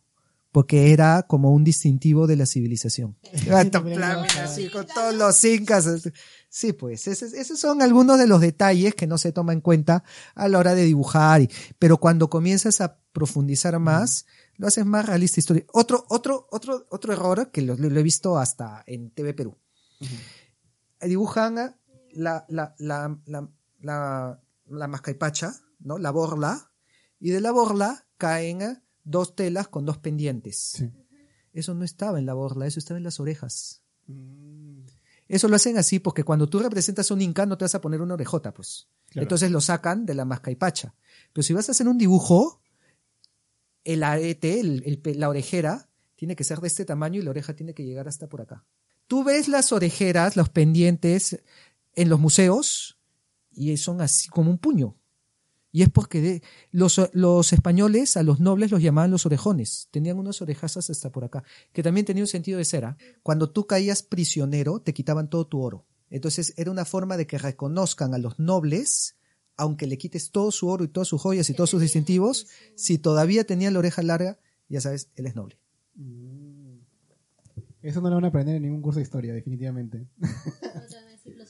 Ya para concluir, y de hecho que necesitamos una segunda vez de todas maneras, se me han quedado varias preguntas acá. A su Por madre. ejemplo, a ver, no hemos hablado del FREPAP, que es ahorita una de las tendencias y que, representa una enemistad entre hermanos ahorita. Ah, claro, Tal cual Atahualpa y Huáscar. claro. Sí, los Ataucusi. Sí, este, Jonás, el hermano menor y ahora el hermano mayor, que están ahí viendo Mm. quién es el, el legítimo heredero de Ezequiel. ¿Qué otras cosas nos hemos quedado eh, al, al tintero? Eh, por ejemplo, si Lima es gris. No sé qué piensas acerca de eso. Ah, Y, otros dichos más, ¿no? Pero de hecho, la hemos hecho gris. sí. Y además de otras cosas que acerca de Capitán Perú que definitivamente necesita una segunda parte. Que por ahí preguntaron los orígenes de Capitán Perú, ¿no? Sí, los orígenes. O sea, Sí. cómo Capitán Perú se inyecta el suero soldado y se vuelve Capitán Perú. Sí. En laboratorios Roe. no, sí, da bastante para, para explicar porque, uff, incluso, que en parte lo he explicado, porque dije que comencé como ciencia ficción. Claro. Y un poco el, el, re- el que me haya rechazado la ciencia ficción me llevó después a la mitología, después me llevó a la historia. Parte fue esta anécdota que cuento cuando yo llego a Machu Picchu, Machu Picchu, y encuentro que lo que ahí existía era mucho más profundo de lo que me habían enseñado en el colegio, y ahí también comienzo a leer libros que, que, que este, iban más allá del colegio. Pero yo solamente creo que puedo resumir que Capitán Perú nace de la ira y de la frustración y de la impotencia cuando comienzo a leer toda la historia que tenemos y que no nos la enseñan. Mira, yo cuando leí, hay, hay una frase que pongo en, en la boca del protagonista, que dice, ¿por qué no me enseñaron a mí la historia de esta manera? Y es esa frase, yo se la entregué cuando era mía, porque yo cada vez que leí un libro de historia, yo decía, ¿por qué no me han enseñado a mí la historia del Perú? Así. Y ah, incluso, este, eh, oye, yo te puedo decir, tú lees los libros de historia y ves Juego de Tronos, ves todas las conspiraciones, las luchas de poder, las intrigas, muertes, asesinatos, enfrentamientos entre hermanos, o sea, esto que vemos ahora viene de siempre. Y es ah, tan grande que, que en verdad da para hacer novelas de novelas y películas y de historias que nos dejaría, es como un juego de tronos. ¿no? Y curiosamente, entonces ahí, ahí fue inevitable la transición y decir, ok, si esto está tan genial, alguien tiene que mostrarlo, alguien tiene que hacer historias de esto. Pero, irónicamente, acá hay algo que muy poca gente sabe. Algunos nomás, ¿no? los que me conocen. Y es, yo pongo en la boca de Alejandro que a él no le gustaba la historia del colegio. Y a mí no me gustaba la historia del Perú porque en el colegio me enseñaron, pues, ya, la cultura chimú como eran los huacos, Sí. ¿no? Y sí. Anda a la visita y dibuja lo que has visto. Y dibuja lo que has visto. O sea, no, no, no, por ejemplo, no nos decían de que en Chanchan se libró una de las grandes, más grandes batallas entre los incas y el reino chimú. Y que Tupac Yupanqui logra derrotarlos cuando les quita el suministro de agua desviando el río Moche. O sea, esas cosas no te cuentan, pero esa es la Esa es la carne. Exacto, eso es lo que tú dices. ¡Oh, carne qué bacán! Lo dicen, ah, no, así es el guaco. Y así se vestía. Y esta es la herramienta que usaba. ¿No? Para un programa futuro deberíamos traer un libro de colegio y, Y hacerle toda-. Bueno, pero quien despierta en mí el gusto por la historia es mi profesor de historia universal, que me enseña la historia de una forma diferente, porque es el primero que nos hace pensar y decir, ya, en, pero en historia universal, aquí pasó esto. ¿Cómo reaccionarías tú? ¿Y qué harías tú en este caso? ¿Y por qué creen que hicieron esto? Y nos, comenzó- nos enseñó a analizar y a evaluar la historia. Que es lo más, y, y yo creo que ahí surge la semilla de Capitán Perú, solo que primero surge con la historia universal y ya después surge a la historia del Perú. ¿Cuál es lo más irónico de todo el mundo? Que, la, que mi profesor de historia universal era chileno. bueno, es chileno, ¿no? Todavía. ¿Cómo Él- se llama? Claudio Ferreira. Claudio Todos Ferreira. los que han estudiado en el Colegio Santa María van a reconocer que el curso de historia que los marcó fue el de Claudio Ferreira Navarrete. Porque el pata nos enseñó a analizar, entender y a, y a despertar ese gusto por la historia. Pero es irónico porque no era un profesor, era un profesor chileno todavía. Y de ahí nace la eh, Capitán Perú. El ah, año después ya lo, lo he visitado. Y le he contado todo el proyecto, todo, uy, le ha encantado, le ha fascinado, ¿no? Este también ha leído mi libro. Y hay una muy bonita amistad, ¿no? Pero es curioso porque él, y él nos decía, a ustedes los peruanos no les enseñan a querer a su país. No les enseñan a querer su historia. Tiene que venir un chileno para que él realmente les enseñe la historia como es. Calladitos, porque es verdad. Pues. Entonces, eso es lo que creo que hay que cambiar. Pero eso, eso no se cambia poniendo una ley. Dice, ya, a partir de ahora, todos los profesores de historia les van a enseñar a pensar. Claro. Eso se cambia cuando a ti te gusta el curso. Si un profesor, y te lo digo yo como profesor, si un profesor ama su curso, va a ser, y creo que todos hemos tenido profesores así. Sí. En, de- en algún curso que ha sido especial, hemos tenido el profesor que estaba enamorado del curso y que se apasionaba enseñándolo y tú dices, wow, cómo me gusta. ¿O no? A mí me ha pasado dos, dos veces. Claro. Mi profesor, también. mi profesor Todos. de la pre de San Martín me acuerdo que él lo que hacía era actuaba. Entonces Ya, pues. era como que, ya yo soy Francisco, este, Francisco Pizarro y así sucede en la historia y comienza a actuar con los diálogos Ya, y pues. todo. Claro. pasa de que tú tienes buenos profesores, pero no te das cuenta hasta, Hasta de mucho después. Porque, Pero- o sea, tú me hablas así Ajá. y men, o sea, yo sí tenía buenos profesores de historia, pero no les sacaba provecho porque yo decía, Pero sí se puede reconocer la diferencia entre un profesor que es apasionado por lo que enseña Sí, y, el profe- y- y lo que yo llamo el profesor mercenario, ¿no? Sí, Que enseña por dinero. Claro. Que agarras la copia, ya alumnos, Ya, palabra, esto, sí. que falta Inca, ya, Sí. siguiente. Entonces, el, eh, tú nunca vas a tener alumnos que amen la historia si el profesor no ama la historia. Y hay algunos profesores que incluso la odian. Enseñan cursos que odian y lo hacen porque necesitan el dinero. Esos son los que terminas, los que crean alumnos que terminan odiando el curso.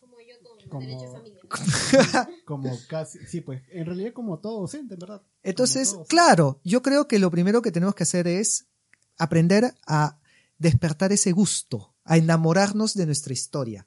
Por eso yo siempre digo en mis videos, ¿no? Digo, nadie ama lo que no conoce. Pero si nosotros conocemos nuestra historia como realmente fue, va a ser imposible que no nos enamoremos de ella. Ese es el primer paso. Enamorarnos de nuestra historia, de nuestra cultura, de nuestro patrimonio, y ahí solito eso se va a ir difundiendo entre todos. Y es verdad, es verdad. Ya para concluir, porque el, tiempo se nos ha sido bastante corto en realidad, pero de hecho pues, vamos a continuar porque es un podcast. Y como soy dueño del podcast, puedo hacer lo que me gana. y acá nos quedamos hasta las 3 de la mañana. Exacto. ¿Quién, o te has preguntado o has investigado quién sería, eh, bueno, el personaje, bueno, en la vida real, el personaje que podría decir, yo soy el rey, pues yo podría ser el rey del Perú? Manuel Choquehuanca. Morimos todos. Sí, sí, sí, sí, sí he buscado. ¿Y hay resultados? He llegado hasta, bueno, no he llegado yo, obviamente, yo, yo no soy investigador en historia, hay, hay gente que ha hecho esta investigación. Obviamente, los, los verdaderos descendientes no los he puesto en mi libro, porque no he querido meterme con familias reales, pero simplemente es cambiar el apellido. Ninguna familia se ha contactado para decir, oye, ¿por qué pones mi...? No, es que no he contactado lo, no, no he colocado los apellidos reales. O sea, yo sé que sí existen los Pizarro y Pizarro, que los pongo como los malos, pero me aseguré de que solo existen en España. La dinastía Pizarro y Pizarro existe en España y creo que el apellido ya se perdió porque ahora eh, los que tienen el título, hay un título de Marqués de la Conquista, pero creo que los tienen los Oropesa o, ya ha pasado otro apellido ya. Eh, pero sí me he asegurado con no chocar familias. Yo me acuerdo que había una eh, cancillera que elaboró una genealogía de su familia y que demostraba que era uno de los herederos que estaría en estos cuadros, pero él venía por Fernando de Ampuero con Francisca Pizarro, del matrimonio de Ampuero con Pizarro. Eh, y un poco por ahí también me dio la idea de, sacar una rama por ahí. Este, no, no, no, no creo que lo recuerden, pero el canciller de Traseñís, ¿no? Fernando de Traseñís creo que se llama. Él creo que sería el heredero por esa, por esa línea. Él, él ha hecho una investigación donde demuestra que, inclu- y tiene títulos de marqués y todo. Y he encontrado también eh, que existen eh, familias en el Cusco que son, han probado ser descendientes de los incas. Y ahí sí hay un conjunto de familia, un conjunto de apellidos. Eh, los que más, creo, derecho tendrían son los Ramos Tito Tauchi, Descendientes de Inca. de, Huayna- de la Panaca de Huayna Cápac.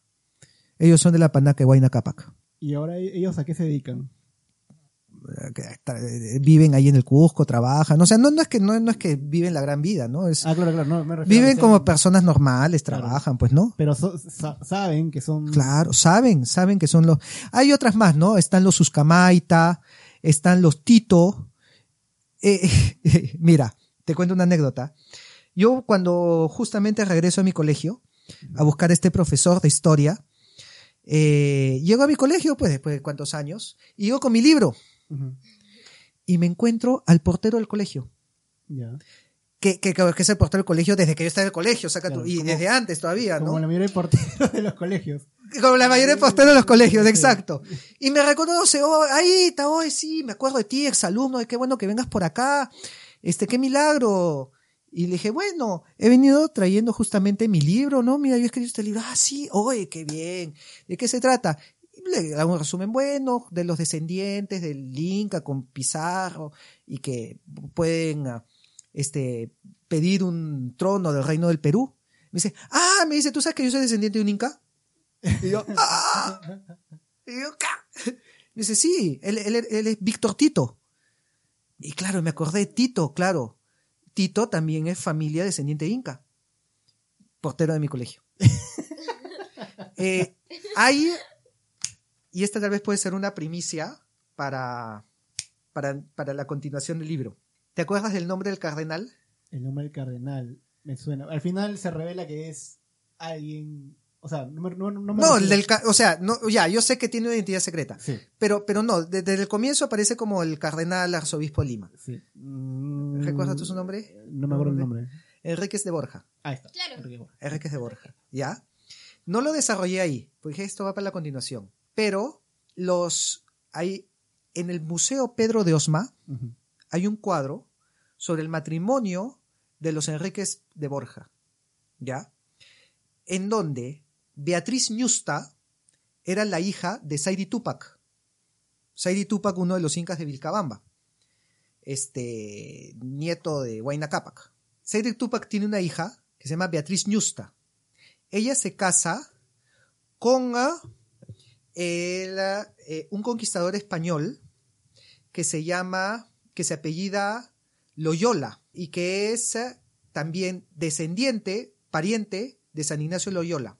Y su hija, si recuerdo bien, es Ana, Ana María Loyola de Ñusta. Y ella se casa con Enríquez de Borja, que era descendiente de otro santo, de San Francisco de Borja, pero también de la familia Borgia, De los Papa Borgia, de Cesare Borgia, de, de los que aparecen en Assassin's Creed. O sea, los Borgia tienen un descendiente que se casa con una descendiente in- incaica. Ah. Y ahí viene la familia Enríquez de Borja. Y esa familia del Perú, imagínate en el Perú se unió la sangre de los incas con la de los Borgia. Mira las novelas nomás que te puedes sacar de ahí. Y un poco de eso quería meterlo en mi segundo libro. Ya, pero es otra- es- ahora- bueno, en este libro sería una línea muy aparte. No, pero, pero, pero como que los Borgia como que participan de la conspiración. Claro, claro. y, ah, y, y- y citar el cuadro de que, que lo encuentran en el Museo de Pe- eh, Pedro de Osma, en Barranco. Y, y- un poco yo me entero de esa historia porque yo tuve una alumna, que ahora es mi amiga, que se pide Enríquez. Y cuando yo leo Enríquez, Enríquez de Borja, yo le escribo, oye, este, ¿tú, ¿tú desciendes de conquistadores? Me dijo, ah, no sé, pero mi familia es de Cusco. Y yo, "Ah".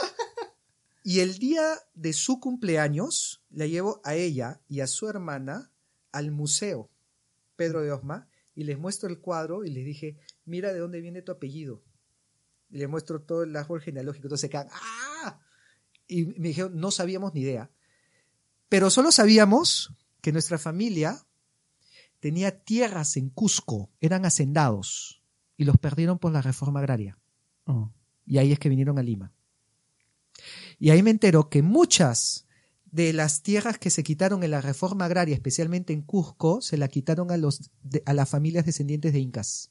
Y ahí perdieron estatus, perdieron riqueza, perdieron todo. Mm. Esa reforma agraria hecha para reivindicar al indígena y al campesino, ¿a quién?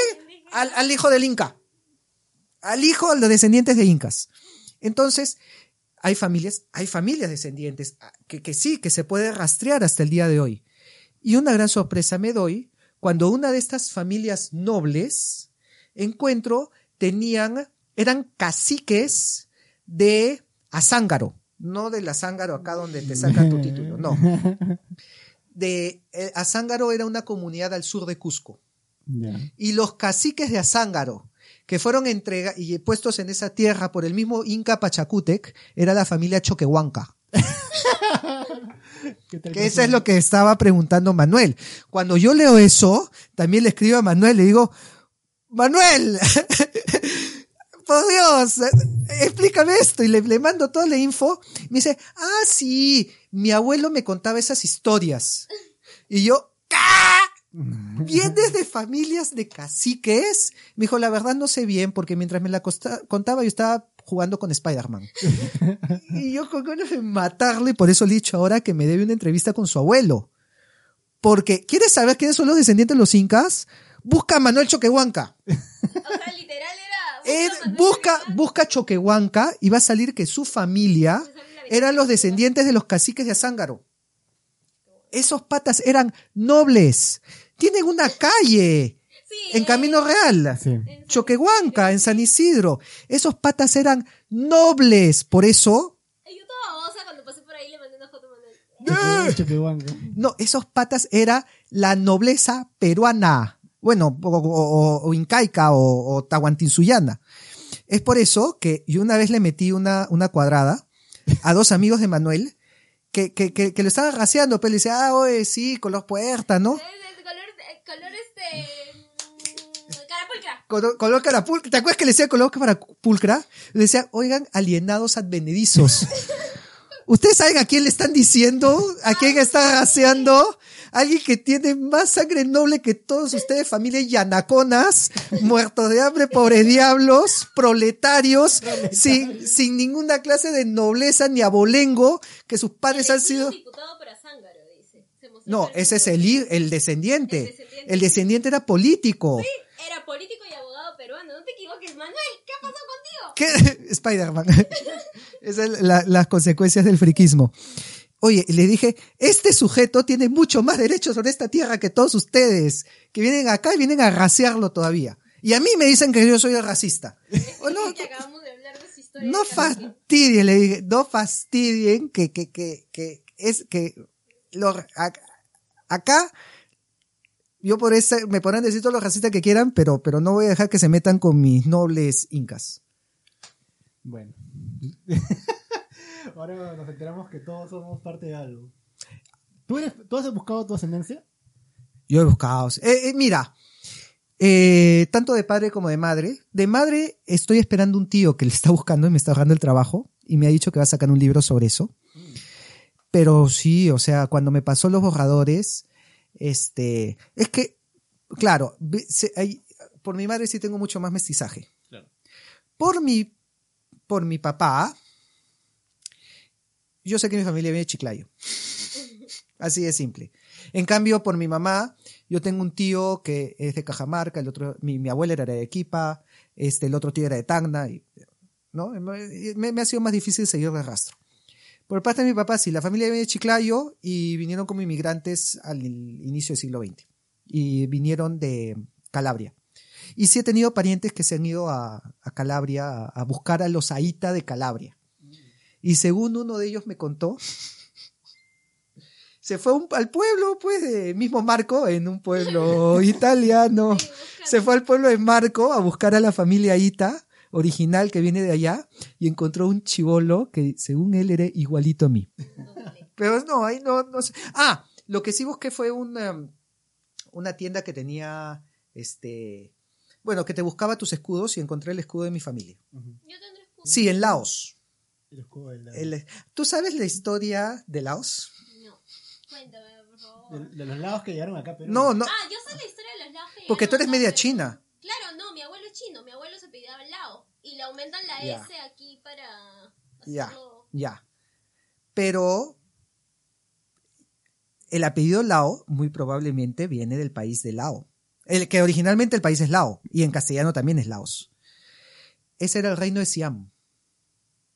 El reino de Siam eh, era tres, cuatro países que cuando llega la época del colonialismo, llegan los franceses y llegan los ingleses. Y el rey de Siam, dándose cuenta que no les iba a ganar y que los patas le iban a quitar territorio de todas maneras, viene, se, se sienta con los ingleses y con los franceses y le dice, mira, ustedes dos van a venir acá a pelearse, se van a desgastar, se van a pelear entre ustedes. Entonces vamos a hacer algo salomónico en que todos tenemos contentos. Para Inglaterra, que se lleve Birmania. Y para Francia, que se lleve Camboya y que se lleve Laos. Total, no me importan esas tierras. Y a mí me va a dejar en el medio, como un tapón entre los dos, para que no se peleen. Y la tierra que se quedó en el medio la llamó la tierra de los hombres libres, que en su idioma es Tailandia. Tailandia es como decir Freeland. Y, y- y ahí es donde tenemos Tailandia, Birmania, Camboya y Laos. No tanto porque te regalaron. sí, dije, ya sabes qué, llévate, llévate al Laos porque... No, sí, yo sí me acuerdo que en el colegio me decían Camboya. Ah, ya pues, Camboya. Claro, la, la gente que tenía un poquito de cultura en mi colegio Claro. me decía Camboya. Pero es que, si te das cuenta, tu, ¿cómo decirlo? Biotipo no es chino. Es No. más Pacífico Sur. Es más de esa zona. Es más tipo Pero- filipino. Fili- pero, ya, pues, pero los chinos no... s- eh, No, pues los chinos tienen así. exacto. Y son más amarillos. Tú no eres... Soy cobriza, soy cobriza. tú- los, ya, pues, los cobrizos son tipo Indonesia, Filipinas, por esa zona. Rafa, de verdad, muchísimas gracias, Capitán Perú. De hecho, tiene que haber una segunda parte. una Sí, segunda no, parte. no te digo, la Se han Sí. quedado muchos. Ah, sí. Mira, Oye, no hemos Juana. leído los últimos comentarios. No, ya de sí, sí, repente sí. para. Ah, ya no han habido más desde entonces. Tiene Ya... que haber una segunda parte porque ha sido una entrevista espectacular. Me gustaría saber más sobre la cultura paracas. Mm, ya, bueno, sí, hay bastante para hablar los paracas. Nos demoraríamos ahí sí hasta la. que, que han quedado en el tintero. Otra pregunta era, ¿tú crees que, ¿tú crees que la línea de Nazca fueron hechas por extraterrestres? ¡Ay, la famosa! Ya. Pero ese creo que lo dejamos para... Sí, eso da para mucho más. Sí. Es más, y ahí podemos llamar al doctor Anthony Choi. Que estuve en su programa la otra Sí vez. sí lo vi, sí lo vi. Sí, sí, sí, sí. Que él cuenta también, eh, conoce anécdotas bien chéveres. Y es más, una foto que subiste, ¿no? Con, Claro. de, un, de un niño que estaba en una foto Ah, la del Real de Felipe. Israel Felipe. Que me dicen que algunos lo ven, otros no lo ven. Pero bueno, ya depende de cada uno. También Y no es el- que. El Perú también tiene unas historias sobrenaturales Ah, de miedo, uf, Sí, por todos lados. mejores que las de, que las de Hollywood. mejor que Sí. las de Hollywood, de todas maneras. Sí. Bueno, muchísimas gracias Rafa por haber venido. Solamente Ujú. quiero pedirte un favor. Quisiera que por favor firmes el libro Ya. de la biblioteca de la Universidad de Lima. Bueno, no, es- Pero no te preocupes, porque eso significa que vas a venir de nuevo. exacto. Pau. Si no lo traía. No sabías que iba a venir hoy. Sí, sí sabía. ¿Y qué pasó? Que lo dejé encima de mi mesa. Tía, tráemelo, mándamelo por globo, tía. El libro que estamos acá, bueno, ustedes en Spotify lo están, lo están escuchando. Hemos traído el libro de la biblioteca Naci- de la biblioteca de la Universidad. ¿Este de es el libro de la Biblioteca de la Universidad de Lima? libro de la- Ah, mira, aquí está el ticket. El Ah, aquí está el. El código. el Oye. Pero esto no lo puedo firmar. Lo puedes firmar, sí. ¿No se va a molestar la biblioteca? No, porque van ya, a- hemos, ya hemos traído este, gente que escribió y le hemos traído, bueno, en el círculo de radio. Y lo ha firmado, no hay problema. Y eh, mencionan, ¿no? Quien lee el libro, muchísimas gracias por abrir las páginas y todo esto. Así que sí está permitido Ah, que lo firmes. Ah, ya. Seguro. Segurísimo. Una cosa que lo pida préstamo el círculo de radio, otra cosa que No, no, no. No, no, no, no, no. Sí lo puedes firmar. maneras. Pues supongo que si lo firma el autor no es considerado vandalismo, ¿no? sí hay cosas que encontré en los libros bien... Hay, hay tachaduras que Sí. subrayan. eh. Oye, sí. Sí. que no aportan a nada. que era por donado el libro, tal vez No. lo donaron. Porque El- en los No, no, esos son los alumnos vándalos que los rayan y los malogran. Pero prefiero que el mismo autor lo marque, pues. Pero, no sé, te seguimos, arroba Capitán Perón en Instagram, Capitán Perú Facebook y Capitán Perú, Perú en Facebook, en, eh, YouTube. sí. ¿Has contactado con otros capitanes, capitán, no sé, pues, México, Argentina, Chile? Sí, me dejaron en visto también. ¿Sí? ¿Pero sí existe? Hay, hay un cosplayer que es Capitán eh, México y hay otro cosplayer que es Capitán Canadá. Ah, man, ya. Sí.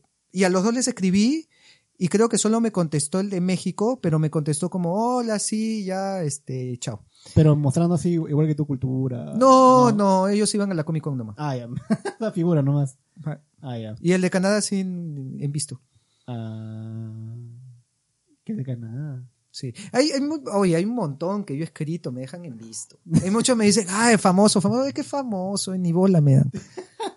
Bueno, de verdad muchísimo. Bueno, aquí sí tenemos bola, porque Sí. de verdad hemos hablado Uf, bastante, Bastante. y nos hemos quedado cortos. creo que ha sido el más largo de sus programas hasta ahora. Sí, y el más largo, sí, creo que sí, que lo vamos a dividir en dos partes.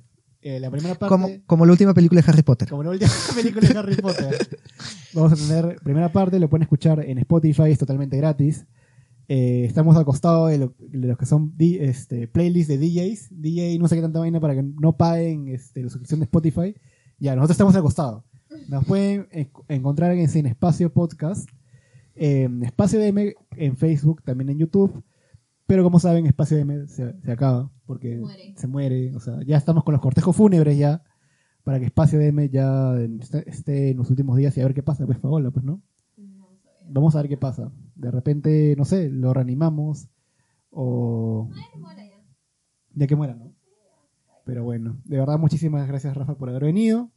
Espero que no sea la última vez. De No, hecho, por supuesto, sí. Aprovechame que estoy de vacaciones. aprovechando que estamos de vacaciones, la próxima. la próxima, sí, de todas maneras. Y nada, no olviden escucharnos en Sin Espacio, el podcast de Espacio DM, el día jueves. El, esto se va a publicar el día martes. El día jueves viene Sin Exceso y el celuloide para hablar acerca de los Oscar, a ver qué, cuáles son las predicciones que tenemos para este 2020. Y nada, muchísimas gracias, Pau, Rafa, por haber venido el día de hoy. Nos despedimos hasta una próxima oportunidad. Yo soy Michael Albornoz. Yo soy Paola. Yo soy Capitán Perú, Rafael Aita, y que la fuerza los acompañe. Chao, chao.